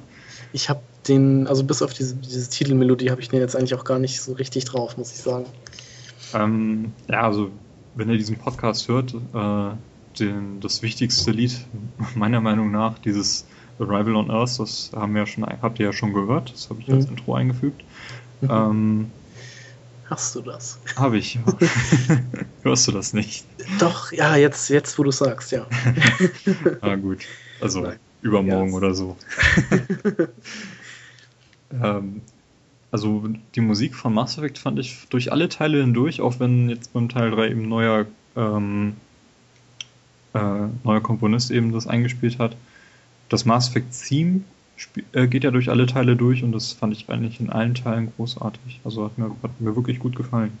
Mhm. Ähm, ja, ist auch der günstigste Soundtrack vom Preis her bei, bei iTunes, also kann ich sehr empfehlen, das ist sehr schön. 6 Euro. ja. Genau. Und nochmal 2 Euro extra für den Extended Cut. Zack. Ähm, genau.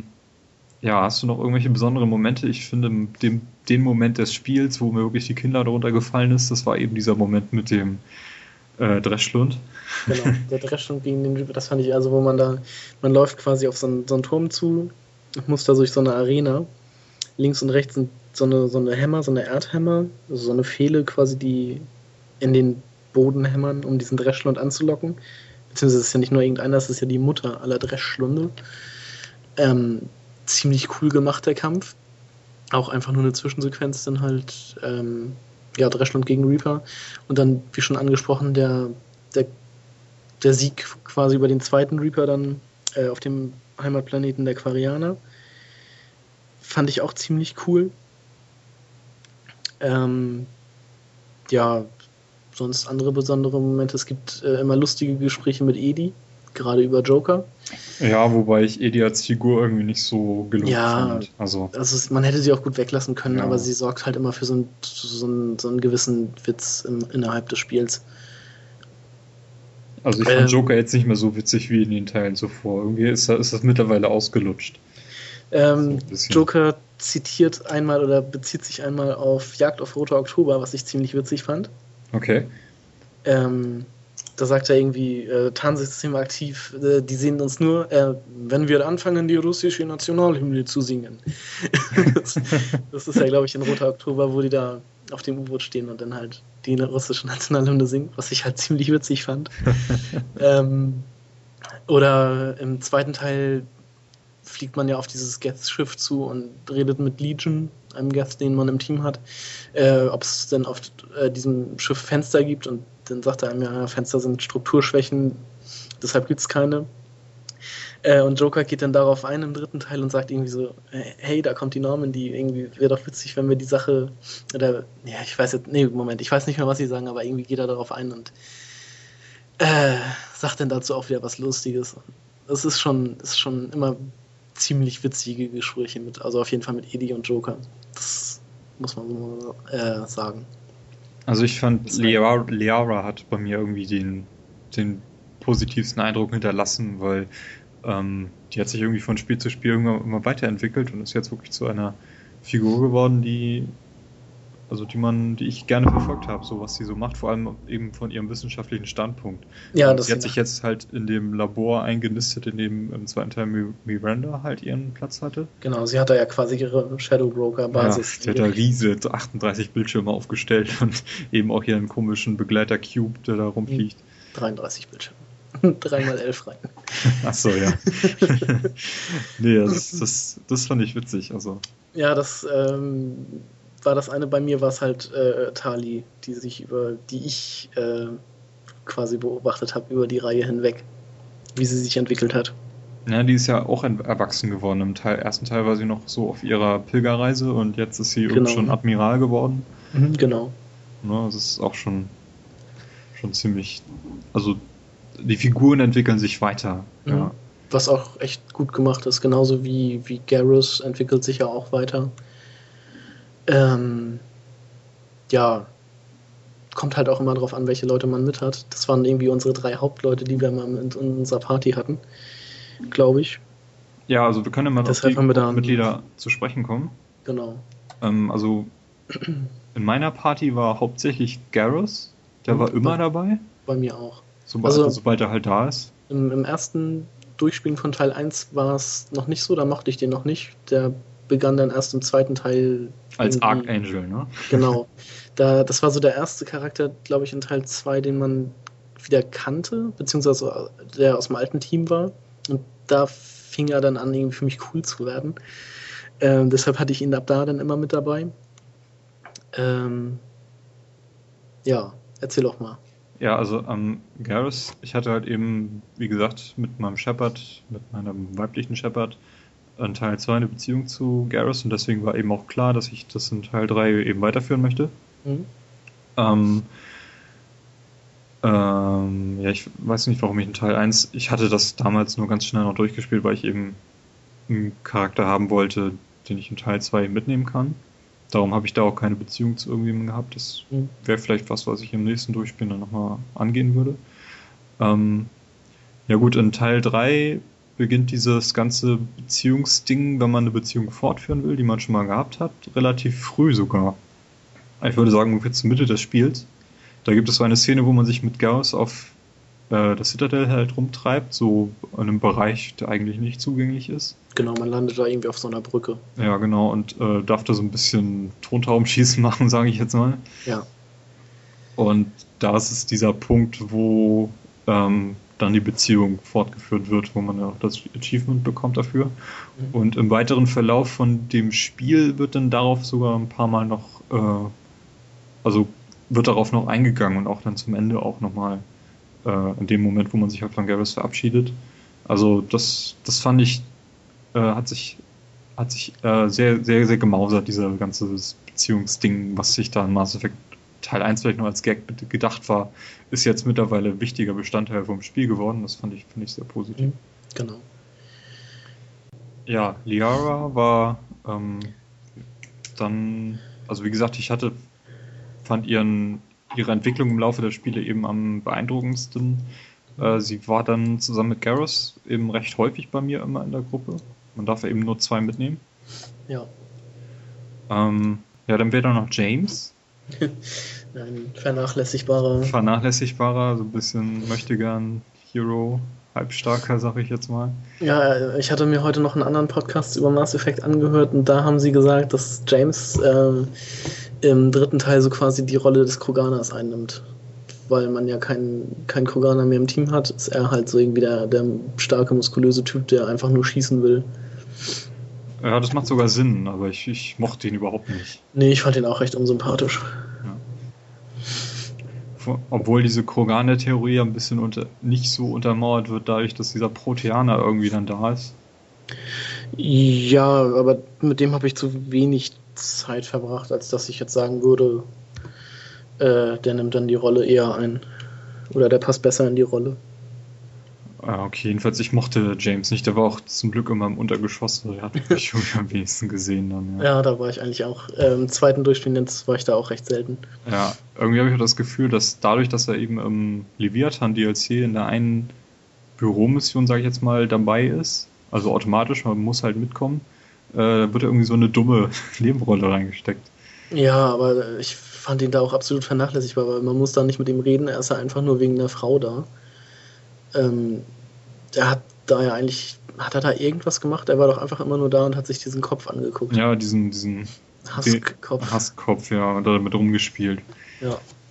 Ähm, ja. Nee, also absolut äh, Nebencharakter, den man absolut vernachlässigen kann. Ähm, Tully? Ja. Hatte ich bei mir nicht mehr mit. Also ich habe mich mit ihr unterhalten, aber mir auch nicht. Die habe ich nie mitgenommen. Mhm. Ähm, ich hatte sie jetzt beim zweiten Durchspielen, also sie war immer ein festes Gruppenmitglied. Man bekommt sie in Teil, in Teil 1 bekommt man sie recht früh, in Teil 2 und Teil 3 äh, tritt sie der Party sehr spät bei. Ja, genau. Ähm, ich hatte sie beim ersten Playthrough wollte ich eine Beziehung mit ihr, hab's dann aber im zweiten Teil äh, im zweiten Teil am Ende verkackt, habe eine falsche Antwort gegeben. Dadurch war das dann erledigt. Äh, das Witzige ist, im dritten Teil habe ich dann versucht, diese Beziehung wieder aufzubauen und dachte mir so kurz vor Ende, ja, jetzt, jetzt habe ich es erreicht, jetzt passt alles. Ähm, suche sie dann auf dem Maschinendeck, aber sie ist dann halt immer, im, ich, so egal was passiert, sie ist immer bei Garrus.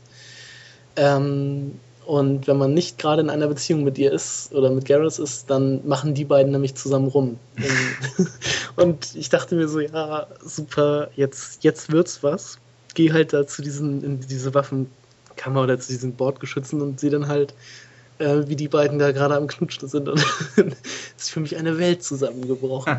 Das fand ich großartig, als du mir das erzählt hast, weil ich hatte die Szene eben auch, bloß dass ich halt als Freunde unterhalten haben, weil ich ja, hatte ja, zu eben. diesem Zeitpunkt eben schon eine Beziehung mit Garrus und da bin ich echt völlig aus den Wolken gefallen, als du mir das dann so erzählt hast. Das fand ich großartig. Großartiger Mass Effect-Moment.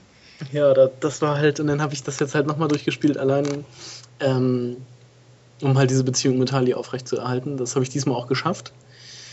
Äh, gegen Ende stehen die dann halt, Garrus und Tali, halt wieder da in diesem Bordgeschützraum, aber unterhalten sich halt nur. Hm. ähm, nee, ich habe das hauptsächlich deshalb gemacht, weil wenn man nämlich ähm, sich nach der Zerstörung des Reapers dafür entscheidet, die Geth zu zerstören, und eine Beziehung mit Tali hat, äh, stellt sie haben nämlich ein, ein Bild von sich ohne Anzug in, in die Kabine. Und das wollte ich nämlich unbedingt mal sehen. Also es ist dann halt so, so ein Porträt. Ja.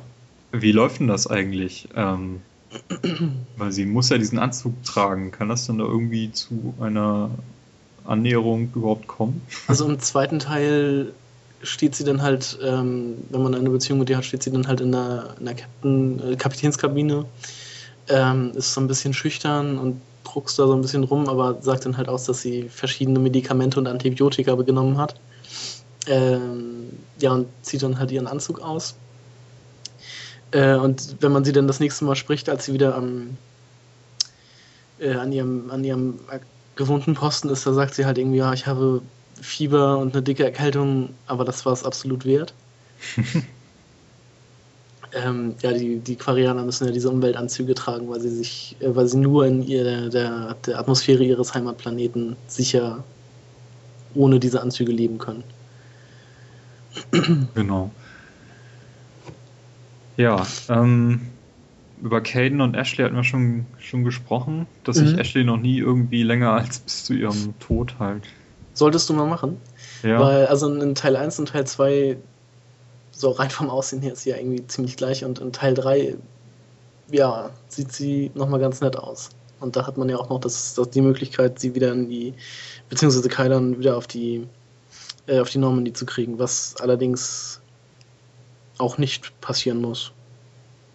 Stimmt. Also mit das ist ja so optional, aber die sind dann halt also Kaidan hat eigentlich so, so, eine neutrale Rolle irgendwie auf der Normandy, da ist einfach dabei. Ja, Ashley nachher eigentlich auch. Ja, die überschnimmt wahrscheinlich einfach ihren, seinen Platz ein dann. Ja, genau. Schätze ich mal. Pokert dann gegen James und trinkt ihn unter den Tisch und sowas. ja, eben ja. sowas wäre halt interessant rauszufinden, ob das dann wirklich so ist. Mhm. Ähm, bei meinem ersten Playthrough hatte ich, also es gibt die Möglichkeit, dass man die halt wieder auf die Normandy bekommt, dass sie weiterhin, glaube ich, den Rat beschützen oder dass sie sterben. Das ist alles bei dieser Verratssache von Udina so. Da gibt es nämlich auch die Möglichkeit, dass man selber irgendwie Ashley erschießt oder wenn man es nicht macht, macht es halt ein Gruppenmitglied. Mhm. Oder halt Kaidan. Ähm, Im ersten Playthrough war es so, dass ich sie nicht erschossen habe, aber dass sie halt beim Rat geblieben ist. Also als Leibwächter des Rates oder beziehungsweise auf der Normandy, äh, auf der Citadel gearbeitet hat. Und jetzt im zweiten Durchspielen habe ich dann ja, hatte ich dann ja Kadern und den habe ich nachher auch wieder mit auf die Normandy geholt. Da kann man in einem Krankenhaus sagen, ich, ich freue mich, sie wieder an, ich würde mich freuen, sie an Bord begrüßen zu dürfen. Und dann kommt sie halt, kommt der jeweilige Charakter dann halt mit. Ja. Ähm, ja. Edi Äh, also wie gesagt, ich stehe Edi skeptisch gegenüber. Ich fand das irgendwie recht, war recht perplex, als sie dann da plötzlich halt nicht mehr die, nur die KI vom Schiff war, sondern jetzt auch tatsächlich einen Körper hat, in dem sie sich fortbewegen kann. Äh, ich fand das nicht äh, schlimm, aber als Charakter, den man mit in eine Party nehmen konnte, brauchte man sie halt nicht. Nicht wirklich. Nee. Und dann gibt es halt eben dieses Techtelmechtel, was da dann mit Joker gesponnen wird, dass sie. Genau, das finde ich allerdings wieder relativ witzig. Ist witzig, aber also es macht es nicht besser. Ich finde, find ja. Edi ist einfach als Charakter Schiffs-KI okay, aber nicht als, als laufendes Ding. Aber diese, diese Sache zwischen Edi und Joker, die entwickelt sich ja während Teil 2 auch schon. Am Anfang kann, kann Joker Edi ja überhaupt nicht ausstehen. Ähm, und da, da entwickelt sich ja auch so eine, so eine, so eine Hassliebe, sag ich mal so, weil äh, Edi ist ja auch sehr sarkastisch. Und Joker ist dann ja halt auch so ein Typ. Ähm, aber wusstest du, dass man Edi schon in Teil 1 trifft? Mhm. Inwiefern? Ähm, es gibt ja diese Mission auf dem Mond. Da ist ja eine KI außer Kontrolle geraten. Ja. Und man muss dann diese drei Räume rein und diese, diese Server da runterfahren oder zerstören. Und diese außer Kontrolle geratene KI ist ja Edi. Okay. Was man dann ja am Ende von Teil 3 erfährt. Als man da auf der Basis des Concerberus ist. Ah, interessant, wusste ich gar nicht. Ja, das ist mir jetzt auch beim zweiten Mal durchspielen erst aufgefallen. Da kann man, also da gibt es ja irgendwie vier Konsolen, die man aktivieren kann, wo man so Videologs äh, sich angucken kann. Einmal über die Wiederherstellung von Shepard, dann halt über den Unbekannten, über diesen Ninja-Typen, diesen Kai Leng und halt über Edi. Und da erfährt man dann halt noch so ein bisschen Background. Ähm, ja. Ja, dann gibt es eben nur einen DLC-Charakter, bisher, sage ich jetzt mal vorsichtig, das ist eben dieser Jarvan, der Proteaner. Mhm. Ähm, der allerdings, also ich habe ihn dann immer mitgenommen, sobald ich ihn hatte. Und ich fand es sehr cool, also dass ein Proteaner halt dabei ist, dass man irgendwie dann halt sich überlegt hat, ey, wir können ja auch mal so einen Proteaner, ja. der halt eingefroren war und überlebt hat. Ähm, ist ein sehr starker Charakter, also der hat irgendwie für mich dann die Rolle von dem Kroganer übernommen, die ich früher halt immer dabei hatte. Ja, ich hatte ihn so gut, ich hatte ihn, glaube ich, zwei, drei Mal dabei, aber mehr auch nicht. Und ich hatte ihn auch in den wichtigen Missionen, wo es halt irgendwie auch vielleicht um Proteaner ging, zum Beispiel eben diese Mission von den Asari. Auf, auf Tessia. Ja, dieses alte Artefakt. Äh, mhm. Äh, wenn man, also du wusstest ja zu dem Zeitpunkt nicht, wie Proteaner aussehen. Äh, ähm, ja, also oder? Man, man erfährt ja in Teil 2, dass die, dass die Kollektoren im Grunde ja Proteaner sind, also war es für mich nicht überraschend, dass also das, das Aussehen, wie, wie genau sie aussehen, weiß man natürlich nicht. Aber. Na gut, ich hatte zu dem Zeitpunkt eben Jarvan immer dabei und er stand immer neben mir und ich konnte halt eben diese. Dann wusste genau, wie er aussieht. diese, diese, diese Statuen mit ihm vergleichen, so. Ja. Äh, ja, ich weiß jetzt, was passiert. genau. Das, aber das trotzdem, ich fand, fand ihn als Charakter stark und er hat auch irgendwie sehr viele Dialoge, die halt mit eingesponnen werden, wenn man ihn mitnimmt und das ist schon. Das war halt so eine Sache, die ich mir im Nachhinein dann gedacht hatte, diese Sache auf Tessia in diesem Kloster oder Tempel. Ähm, da dachte ich mir, als sie dann halt über die Proteaner geredet haben, ja, so Mist, hättest du jetzt mal diesen Jarvan dabei. aber naja, beim nächsten Mal. Ja. Ähm, ehemalige Charaktere, die halt jetzt nicht mehr spielbar sind, trifft man auch en masse. Genau. Also zum am wichtigsten natürlich Rex, finde ich. Mhm. Der ja jetzt die Rolle des, des Botschafters bzw. Anführer der Kroganer einnimmt. Mhm. Der eben halt auch zwei, drei Missionen lang eben auf, dem, auf der Normandy halt mit, mitfliegt. Ja, aber dann halt auch nur als, als Charakter auf der Normandy ist man kann ihn ja, es ist so witzig, die werden halt, die Charaktere, die irgendwie zeitweise auf der Normandy halt verweilen, die werden irgendwie in so einem Raum vor der Konsole geparkt und da findet man ja. auch später noch andere Leute, so wie genau. Tali also zum Beispiel, ne? Genau, aber obwohl Tali kann man ja dann... Ja, ja aber, aber Legion zum Beispiel steht auch dann darum. Oder halt dieser, dieser andere quarianische Admiral oder so ein turianischer Primarch. Die hat man dann halt alle da mal rumstehen und kann mit denen reden. Ähm, Miranda. Ja. Trifft man, glaube ich, auch ein, zwei Mal. Ja, man, man äh, kriegt erstmal oder telefoniert erstmal nur mit ihr. Und na, irgendwann trifft man sie halt persönlich in so einem Apartment. Ähm, und später dann ja noch während einer Mission. Genau, da geht es nur um ihre Schwester, da wird die Geschichte irgendwie zu Ende geführt, die in genau. Teil 2 ja schon mal erwähnt wurde. Was ist mit Miranda bei dir passiert? Das weiß ich jetzt ehrlich gesagt nicht mehr. Also es, es gibt nämlich auch da die Möglichkeit, dass sie entweder getötet wird oder halt überlebt. Und ich glaube im ersten Teil, also beim ersten Mal durchspielen, wurde sie bei mir getötet. Und jetzt beim zweiten Mal hat sie es überlebt. Und man kann dann nachher in London äh, wenn man in London ist, hat man ja auch noch die Möglichkeit, alte Crewmitglieder nochmal anzurufen. Äh, und da kann man halt auch nochmal mit ihr telefonieren. Also ich, ich bin da jetzt echt nicht sicher, ob sie da bei mir überlebt hat. Mhm. Das ist schon, schon zwei Monate her, wo ich das jetzt gespielt habe. Okay. Ja, dann trifft man auf Thane. Ja, mein Lieblingscharakter von Teil 2. Teil 2. Mhm. Ja, der war schon ganz cool, aber wie schon gesagt, ich hatte halt auch mein festes Team und hab den so gut wie nie dabei gehabt. Ich hatte ihn immer dabei. Man merkte zwar, dass es irgendwie dann doch ein Nebencharakter war, weil er halt äh, recht wenig Sprechszenen hatte irgendwie in der mhm. Mission, aber er hat halt irgendwie so einen coolen Stil gehabt, so. Ja. Immer der, der äh, zurückhaltende, schlaue, der sich so anschleicht und dann genau. brutal ja. zuschlägt. Also, ja. Fand ich da, recht schade, dass er jetzt sterben muss in Teil 3. Fand ich auch eine recht äh, traurige, ergreifende Szene in Teil 3, mhm. wo man mit dem Sohn von ihm noch dann am Sterbebett quasi steht und äh, dann seine letzten Minuten, Sekunden erlebt. Ja, ähm, Samara oder Morinth, ich hatte Samara. Ich auch. Mochte ich auch nie, also das war irgendwie so. Ja, die wirkte auch so, so eingebildet und irgendwie, ja, allein durch die, durch ihre, also durch ihren Beruf, nenne ich es mal, war sie irgendwie unsympathisch. Ja, fand ich auch. Also man, man trifft sie, aber irgendwie hat das. Ja, man war halt da. Eine Asari, muss man dazu sagen. Genau. Ja, Grunt trifft man auch und der ist dann doch recht stark geworden. Also das ist, ja, also ja gut, er ist ja eigentlich auch der, der perfekte Kroganer. Ja, aber er konnte sich auch mittlerweile durchsetzen so ein bisschen. Mhm. Also das ja, das so. stimmt. Ähm, da fand ich es allerdings inkonsequent, dass sie ihn nicht haben sterben lassen. Er hätte sterben müssen. Ja. Also das war, fand ich übertrieben, dass er dann. Dass er das äh, noch überlebt hat. Ja, genau. Also, also er hatte halt seinen heroischen Moment und dann muss er nicht wieder auferstehen. Ich, ich fand es zwar dann irgendwie beim ersten Mal durchspielen, fand ich es halt cool im ersten Moment, als er dann wieder auftaucht. So, ja, geil, harter Hund, der hat es geschafft, aber andersrum wäre es, glaube ich, ähm, sinnvoller gewesen, ihn da in dem Moment sterben zu lassen. Mhm. Bin ich auch der Meinung, ja. Genau. Ähm, Dann ein Charakter, den man hat, äh, den man ja sterben sieht. den Salarianer Morden Solus. Ah, ja, der so schnell redet, dass er immer nur abgehackte Sätze Ja, finde ich aber, das fand ich allerdings in Teil 2 ganz witzig. Das also, ist auch witzig. Also, also wie, das ist ja nicht nur wie er spricht, sondern wie alle äh, Salarianer reden. Ja, aber bei ihm wirkt das irgendwie so, weil eben mhm. er der schlaue Wissenschaftler ist, der so im Alleingang ja. halt mal eben die Genophage heilt und so. Genau, das ist irgendwie so, ja, der, der, der redet und fasst in, beim Reden einen neuen Gedanken und redet den dann weiter und es ist ganz witzig, sich mit dem zu unterhalten. Ja.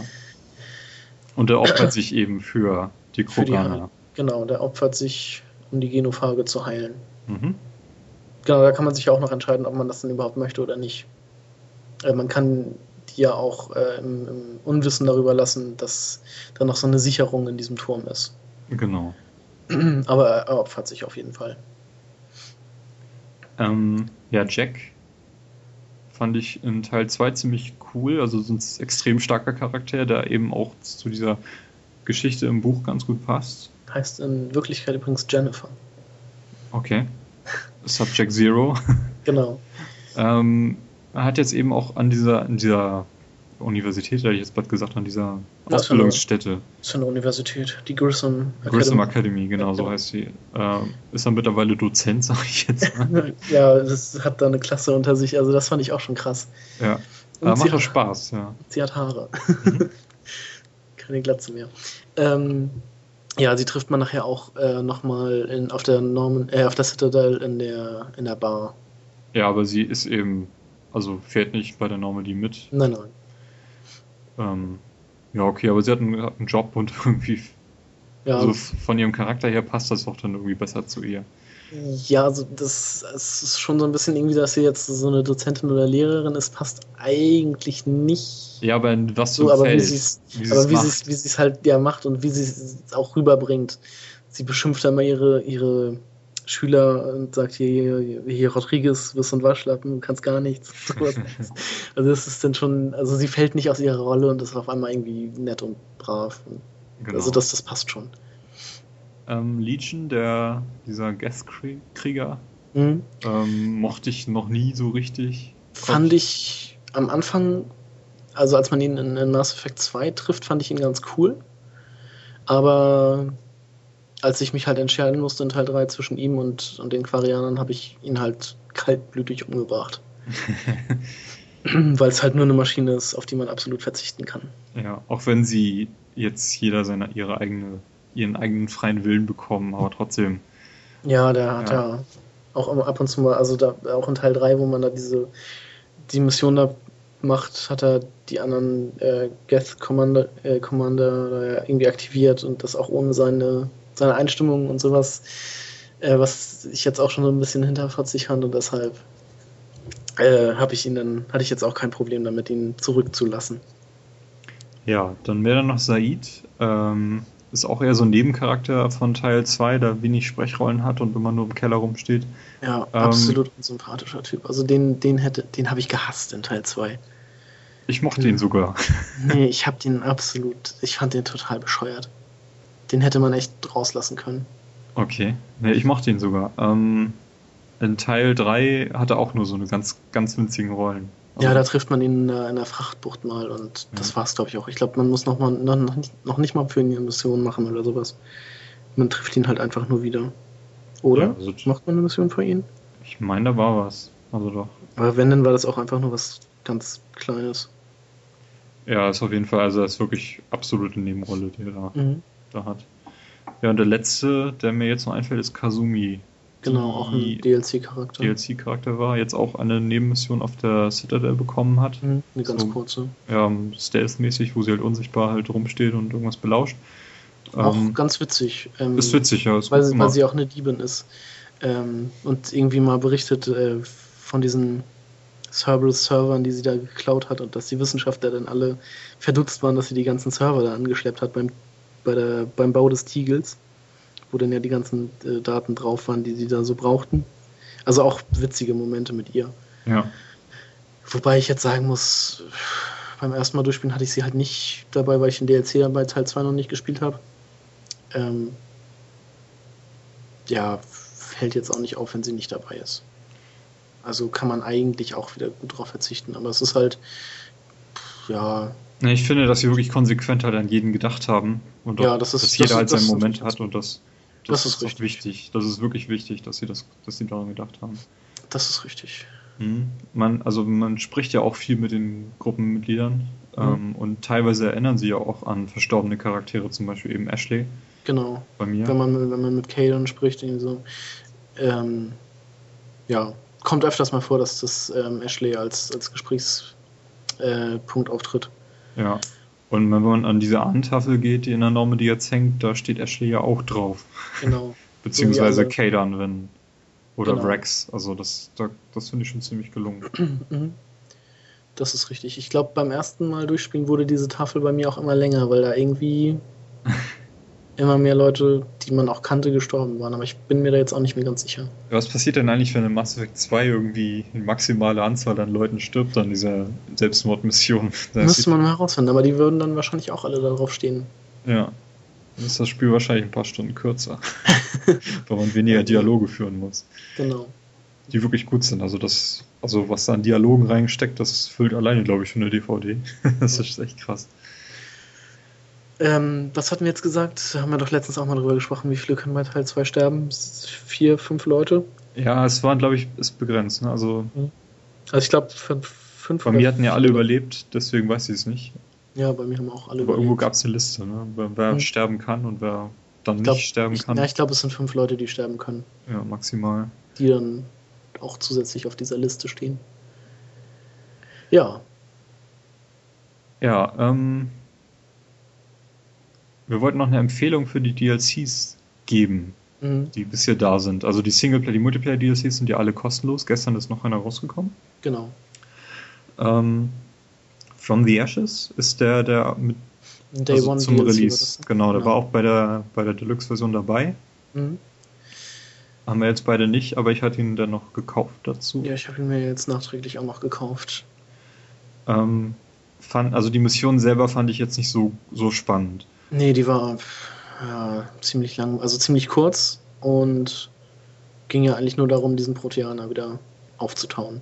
Ja, aber wenn er da ist, weil man das relativ früh im Spiel machen kann, den er halt immer mitnehmen kann, also als, ja, als Charakter finde ich ihn extrem stark, er bringt mhm. dem Spiel extrem viel und ich habe ihn auch immer dabei gehabt, als seit ich, seit ich ihn hatte, statt Liara dann. Mhm. Und also allein ja. wegen ihn würde ich diesen DLC schon empfehlen. Ja, also meine Meinung dazu ist halt, die, die Mission ist halt echt sehr kurz und absolut nichtssagend. Und da ich mit dem Proteaner jetzt auch nicht so viel äh, unterwegs war, hat sich dieser DLC für mich persönlich jetzt, jetzt nicht so gelohnt. Also wenn man nicht irgendwie einen, einen, Charakter in der Party hat, den man durch ihn austauschen will, lohnt sich das, glaube ich, nicht wirklich. Hm, wie fandest du denn im Vergleich den Leviathan DLC? Also den das ist ja wirklich nur drei Landmissionen und zweimal oder dreimal dieses Büro aufsuchen. Genau, aber den fand ich wieder ganz, den fand ich schon besser, weil ähm, der hatte auch eine gute Länge. Also ich glaube, da habe ich für die ganzen Missionen drei Stunden oder so gebraucht. Also gut, das sind immer noch 10 Euro, die man dafür ausgibt, aber ähm, fand ich schon in Ordnung. Man hat da auf jeden Fall viel zu tun gehabt. Also ein bisschen Zeit, die da wieder ins Land gegangen ist. Ähm, ja, irgendwer meinte mal, dass dieser Leviathan sogar schon im ersten Teil erwähnt wird in irgendeinem Codex-Eintrag. Das müsste man nochmal nachforschen. Ich glaube, den kann man auf irgendwelchen Webseiten noch einsehen, den mhm. Codex, da muss man nicht extra das Spiel starten. Und also im zweiten Teil findet man ja schon so ein Artefakt wie diese Artefakte im, im dritten Teil, diese Kugeln. Ja. Ob das schon im zweiten Teil so geplant war oder ob das einfach nur als Erklärung für diese Kugeln eingebaut wurde, weiß ich jetzt allerdings auch nicht. Ja, dann ist jetzt für Herbst noch ein neuer DLC angekündigt worden, der Omega heißt und vermutlich ja. dann auch auf Omega spielen wird. Omega Aha. besucht man ja gar nicht im dritten Richtig. Teil. Jetzt, wo du sagst. da klingelt eine Glocke. Ja, ähm, also, ja, richtig. Bin ich gespannt, was, was da dann passieren wird. Weiß man, war das nicht so, dass Cerberus äh, Omega übernommen hatte? Ja, also Cerberus ist da irgendwie ziemlich. Also, es wird erwähnt, Mhm. Omega kann man, glaube ich, auch in, auf, der, auf der Karte anfliegen, aber man kann halt nicht drauf landen. Genau, also man kann das System anfliegen, aber ja. nicht drauf landen. Gut, das wäre es dann zum DLC. Wir hatten am Montag versucht, den Multiplayer mal zu spielen. Katastrophal. Also wir haben es nicht hingekriegt. Wir haben, also wir, wir waren zwar irgendwie schon in der gleichen Lobby, aber wir kriegten es nicht zum Starten. Nee, also ich bin zweimal ausgelockt worden. Einmal sogar mhm. richtig aus, aus der Xbox Live raus. Okay, ja, genau. Das, äh, dann muss man sich irgendwie, wenn man in, eine, in, ein Spiel eingeladen wird, wird man irgendwie durch fünf Ladescreens gelotst und sieht immer eine Kach Kaffeetasse am, am Dampfen. Genau. Nee, also du warst zwar bei mir mit in der Lobby gewesen, aber wir, wir haben es nicht fertig gebracht, dieses Spiel zum Laufen zu bekommen. Wir haben es ja auch äh, auf beide Arten versucht. Wir haben es mit Party, ohne Party. Wir haben es als, mhm, also du, du als Host, eingeladen. ich als Host. Unsere Verbindungen sind genau. eigentlich genau. locker schnell genug. Ähm, ähm, ja, kann sein, dass das jetzt einfach nur ein Fehler zwischen uns war, aber. Also ich, ich, ja, gut, das ist ein EA-Spiel, das läuft halt eben über die EA-Server. Vielleicht liegt das daran, weil wir haben danach eben dann aus Host Portal eingelegt, Portal genau. 2, und das lief ja problemlos. Genau. Äh, ja, weiß man nicht. Also ich hatte jetzt, ich glaube heute oder nee, gestern habe ich Mass Effect ja noch weitergespielt. Da waren dann die EA-Server auch down, also ich konnte mich mit dem Netzwerk auch gar nicht verbinden. Also was finde ich aber zum Kotzen, das muss noch nicht sein. Ja gut, gestern ist eben auch dieser neue DLC halt rausgekommen, vielleicht. Ja, dieser Multiplayer, genau. Ja, vielleicht war es deswegen überlastet, weiß ich nicht. Das kann natürlich sein.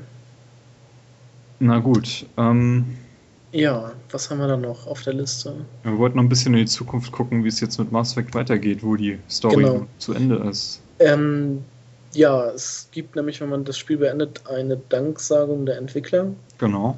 Und ähm, es war wohl, glaube ich, schon vor Erscheinen von Mass Effect 3 bekannt, dass ein vierter Teil geplant wird, beziehungsweise ein neuer, ein anderer Teil im Mass Effect-Universum. Also Platz ist genug, um dann noch auf, mehr zu machen. Auf jeden Fall.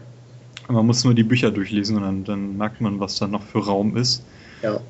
Ähm, ich habe ja bisher leider nur das erste gelesen, aber das war halt auch schon sehr. Es ist auch das Beste bisher. Also ich habe jetzt das vierte habe ich gerade gekauft. Das werde ich mhm. jetzt irgendwie am Wochenende anfangen zu lesen. Es, also ich wollte es erst nicht kaufen, aber nun stand das da so rum und dann dachte ich. Hm. Ja, also das, das erste, das fand ich von der Erzählweise, also vom, vom, Schreib, vom Schreibstil und von der Erzählung der Geschichte fand ich sehr cool. Äh, auch absolut eine Empfehlung. Ja, das ist und von diesem, die ersten drei Bücher sind von diesem Drew, ich kann seinen Nachnamen nicht aussprechen, Karpischen oder so, geschrieben worden. Ja. Und äh, das vierte ist von einem anderen, von dem William Dietz geschrieben worden. Da gibt es sehr viel Kritik an diesem Buch in den USA. Mhm. Und da hat BioWare auch gesagt, sie wollen das nochmal überarbeiten. Ähm, ja, ich habe es jetzt trotzdem gekauft. Ich werde das einfach mal lesen. Gucken, ob, ob das wirklich so schlecht ist, wie alle sagen. Ähm, ja, aber wie gesagt, die ersten drei Bücher habe ich gelesen. Die ersten beiden kann ich auch sehr empfehlen und aus dem ersten könnte man locker auch ein Spiel machen. Da geht es eben. Ja, ob es jetzt ein komplett eigenes Spiel sein könnte, ob es dafür vielleicht nicht etwas kurz ist. Also wenn ich mich an Halo Reach erinnere, da haben sie auch das Prequel-Buch einfach zum Spiel ja, okay. umgemünzt. Also nicht, also eben im Buch geht es halt um, um den Master Chief, in den im Spielen eben nicht. Mhm. Aber ich kann mir vorstellen, dass man einfach Anderson als Hauptfigur nimmt, den jungen Anderson, und dann mit ihm das halt nachspielt. Ja, man kann das natürlich, also man kann ja einmal die Geschichte des Buches nehmen und dann vielleicht noch so ein paar. Also ich denke mal, für ein komplettes Spiel wäre die Geschichte des Buches zu wenig. Ja, aber das da ist nicht das halt Problem. Dann nee, um malt man auch ein bisschen blumig noch ein bisschen was rum. Und ja, ja, klar. Was, noch ein bisschen was, was nach dem Buch äh, spielt. Und da sind ja immer noch 20 Jahre, die zwischen Buch und Film sind. Genau. Ich glaube, 20 Jahre müssen das sein. Ja, Gears of War Judgment wird ja jetzt auch so ein, so ein Prequel-Ding. Also ich kann mir mhm. vorstellen, mhm. das kann man also ruhig machen. Da hätte man auf jeden Fall was draus machen können. Was Gutes, ja. Mhm. Ähm, ich hatte mir dann noch äh, Gedanken gemacht, zum Beispiel ein, eine Art Mass Effect Origins. Äh, könnte man es ja nennen, so den, den Erstkontaktkrieg mit den Turianern.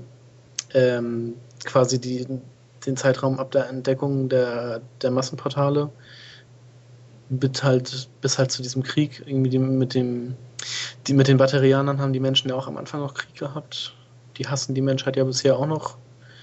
Ähm, da hätte man bestimmt auch noch irgendwas, könnte man bestimmt auch noch irgendwas draus machen. Mhm. Ähm, dann noch die Sache, vielleicht so die, den Krieg zwischen den Kroganern unter sich, ähm, bis hin zum, bis zum Ausbruch der Genophage. Also diese alle, alle äh, Sachen, die noch dazwischen passieren.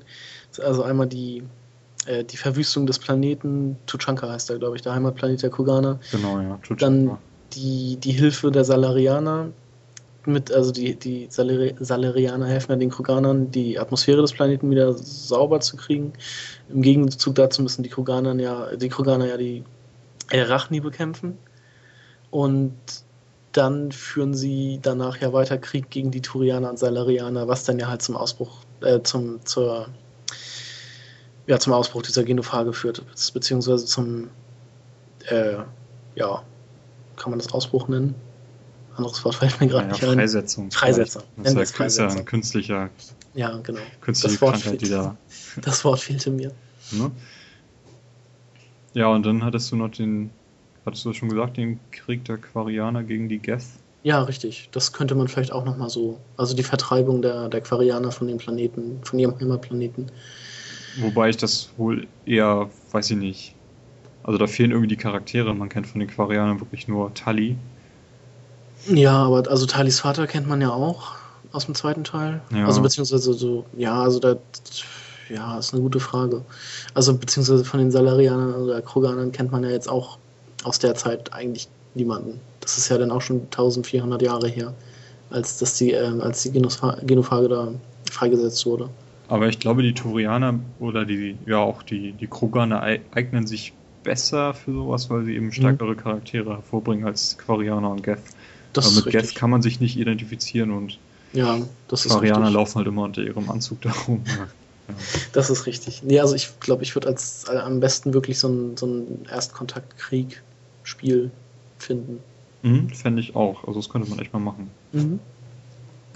Äh, richtig weiterführen, also ein richtiges Mass Effect 4 kann ich mir nicht vorstellen. Auch äh, trotz dessen, dass Shepard ähm, eventuell sogar überlebt haben könnte. Also die Reaper sind ja dann vernichtet. Es gibt keine Feinde mehr in dem Sinne. Keine großen Feinde. Also es könnte halt auch dann, keine Ahnung, auf, auf Krieg unter den einzelnen Völkern hinauslaufen. Aber das braucht man das als Spiel eigentlich wirklich? Ich denke nicht. Nee, eben. Also das macht für mich keinen Sinn. Also man müsste irgendwie schon andere Nische finden. Also ja man kann ja auch zeitlich völlig variieren. Man muss ja jetzt nicht sagen, irgendwie, wir setzen jetzt hier an, sondern man kann ja auch 30 Jahre zurückgehen oder als die Menschen noch gar nicht da waren, irgendwie. Ja, ja eben, das war, ja, genau. Wie gesagt, ja. Da gibt es ja massig Möglichkeiten. Ja, ähm, ja, zum Abschluss. Wir sind ja eigentlich schon fast durch. Genau. Das ist eigentlich schon. Ich dachte, wir so Podcast wird eine halbe Stunde lang. Jetzt haben wir schon fast zwei Stunden irgendwie gefüllt. Ähm, Mass Effect Paragon Lost. Kommt Hat, demnächst hast du mir gezeigt. Das ist ein Anime, ein mit offizieller Lizenz, mhm. äh, der die Geschichte so ein bisschen um James Vega erzählt. Nun haben wir vorhin gesagt, das ist der Charakter, den wir irgendwie am wenigsten mochten. Und ja, das ist ein Anime. Also ich werde mir das auf jeden Fall mal angucken, obwohl ich den Zeichenstil dieses Animes auch äh, nicht so gerne mochte. Ja. Aber ich meine, also ich meine, dieser James Vega, der wurde ja auch während des, des dritten Teils dann in das N7-Programm aufgenommen. Genau, stimmt. Die Spezialeinheit. Er holt sich ja die Empfehlung vom, von Shepard, ab. Genau. Ähm, also, da gibt es bestimmt auch noch Gesch also, Geschichten, die man über ihn erzählen kann. Entweder während dieses N7-Programms oder davor. Der hat ja auch noch ein bisschen Dreck am Stecken, erfährt man ja. Aber also was genau er gemacht hat, doch, Moment, das erzählt er ihm sogar. Ja, die Aus Auslöschung seiner, seiner Einheit und sowas, das wird da bestimmt irgendwie, da wird da bestimmt drauf eingegangen. Okay. Ähm, ja. Ich würde sagen, das war ganz schön viel, was wir da zu Mass Effect hatten. Ja. Ähm, ich weiß nicht, wann ich es das nächste Mal spielen würde. Irgendwie bin ich jetzt erstmal. Ja, auch genug anderes, was, was, was da jetzt noch wartet. Ich denke, bei mir sind auch zweimal in einem Jahr alle drei Teile mehr Zwei. als genug. Das stimmt wohl, ja. Ich glaube, hätten wir diesen Podcast nicht gemacht, hätte ich das, glaube ich, auch nicht nochmal so exzessiv gespielt. Okay, aber ich habe mir schon so hier so eine Liste gemacht mit Dingen, die ich machen würde im nächsten Playthrough. Also ich kann ja. da mal ein bisschen durchgehen. Also ich würde mal wieder einen männlichen Shepard nehmen. Mhm. Ich hatte jetzt irgendwie zweimal hintereinander Mass Effect 1 immer einen weiblichen gehabt. Klasse bin ich mir noch nicht ganz sicher, aber ich denke mal, es wird auf jeden Fall ein Biotiker wieder werden. Hm, ich würde es auch für Insanity probieren. Ein kleiner Tipp hier übrigens, wenn ihr Mass Effect 2 im New Game Plus startet, ähm, nimmt ihr zum einen Bonusressourcen mit und Erfahrungsbonus durch den New Game Plus und wenn ihr dann noch einen Charakter aus Mass Effect 1 importiert, dann gibt es noch einen weiteren Bonus mit noch mehr Credits. Also genau, und man startet dann auch schon mit ja, Ressourcen. 50.000 Ressourcen von jedem Stimmt, Element. Ressourcen gibt es ja, das war dieses Ding. Das, das ist, äh, das ist auch ungemein praktisch, weil dann braucht man nicht allzu viele Planeten äh, abfliegen. Vor allem, wenn es um dieses Element Zero geht, das so gut wie nie zu finden ist. Ja. Ja, ja. ich, ich würde es als Abtrünniger komplett spielen. Mhm. Ich habe jetzt immer vorbildlich gespielt. Ähm, Kaidan würde ich sterben lassen, dass Ashley mal dabei ist und Rex würde ich einfach auch mal ähm, sterben lassen. Mhm. die Rachni, ja, die muss man als Abtrünniger, muss man da die eigentlich auch dann über den Jordan gehen lassen. Ähm, ja. Ja, und sonst würde ich mal mit Morinth statt Samara versuchen. Da hattest du ja auch so ein, so ein, was ich auch nicht wusste, hattest du mir erzählt. Dass, das äh, ist ja eigentlich die logische Konsequenz, weil diese Morinth, die ist ja quasi eine, eine Mörderin. Die zieht ja durch die Clubs und sucht sich da Opfer aus, um sie zu töten. Genau, und jeder, der mit ihr eine Affäre hat, der stirbt.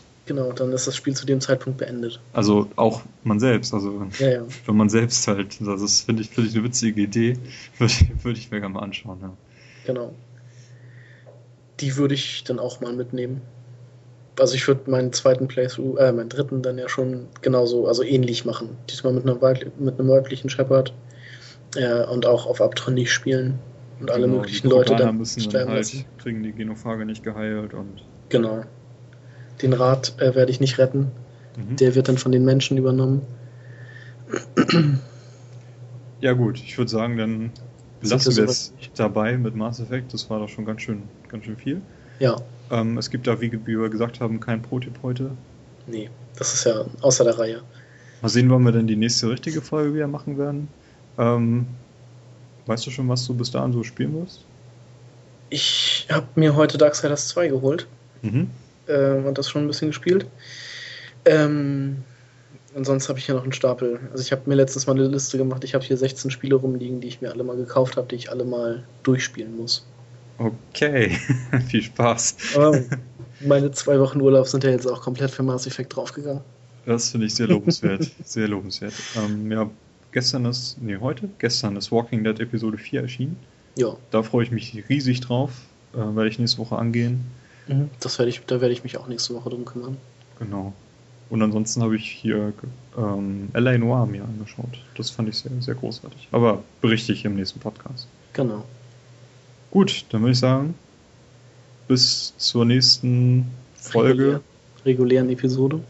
Ich denke mal, dass wir das nächste Mal die reguläre machen und dann ist ja auch schon Halo 4 da. Genau. Ne? Machen wir das so. Mhm. Und wünsche ich euch noch einen schönen Tag, Abend, Morgen, was auch immer ihr jetzt für eine Tageszeit habt, wenn ihr das zu Ende gehört habt. Genau. bis zum nächsten Mal. Tschüss. Ja, bis zum nächsten Mal. Tschüss.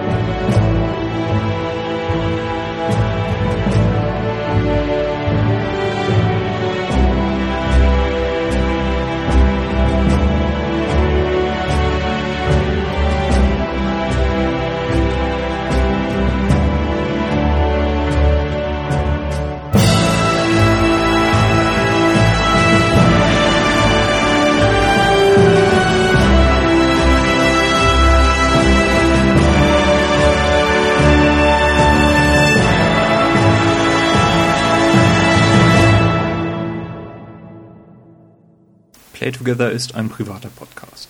Ihr könnt uns erreichen unter playtogether-podcast.de. Dort findet ihr auch weitere Informationen, zum Beispiel wie ihr uns auf Twitter folgen könnt. Wenn ihr uns unterstützen wollt, könnt ihr dies tun, indem ihr zum Beispiel auf iTunes eine Bewertung gebt, 5 Sterne natürlich, und ein Review schreibt, wenn ihr mögt. Ihr könnt uns flattern oder uns finanziell unterstützen, indem ihr zum Beispiel Amazon einkauft über den Link, den ihr ebenfalls auf unserer Website findet. Vielen Dank und bis zur nächsten Folge.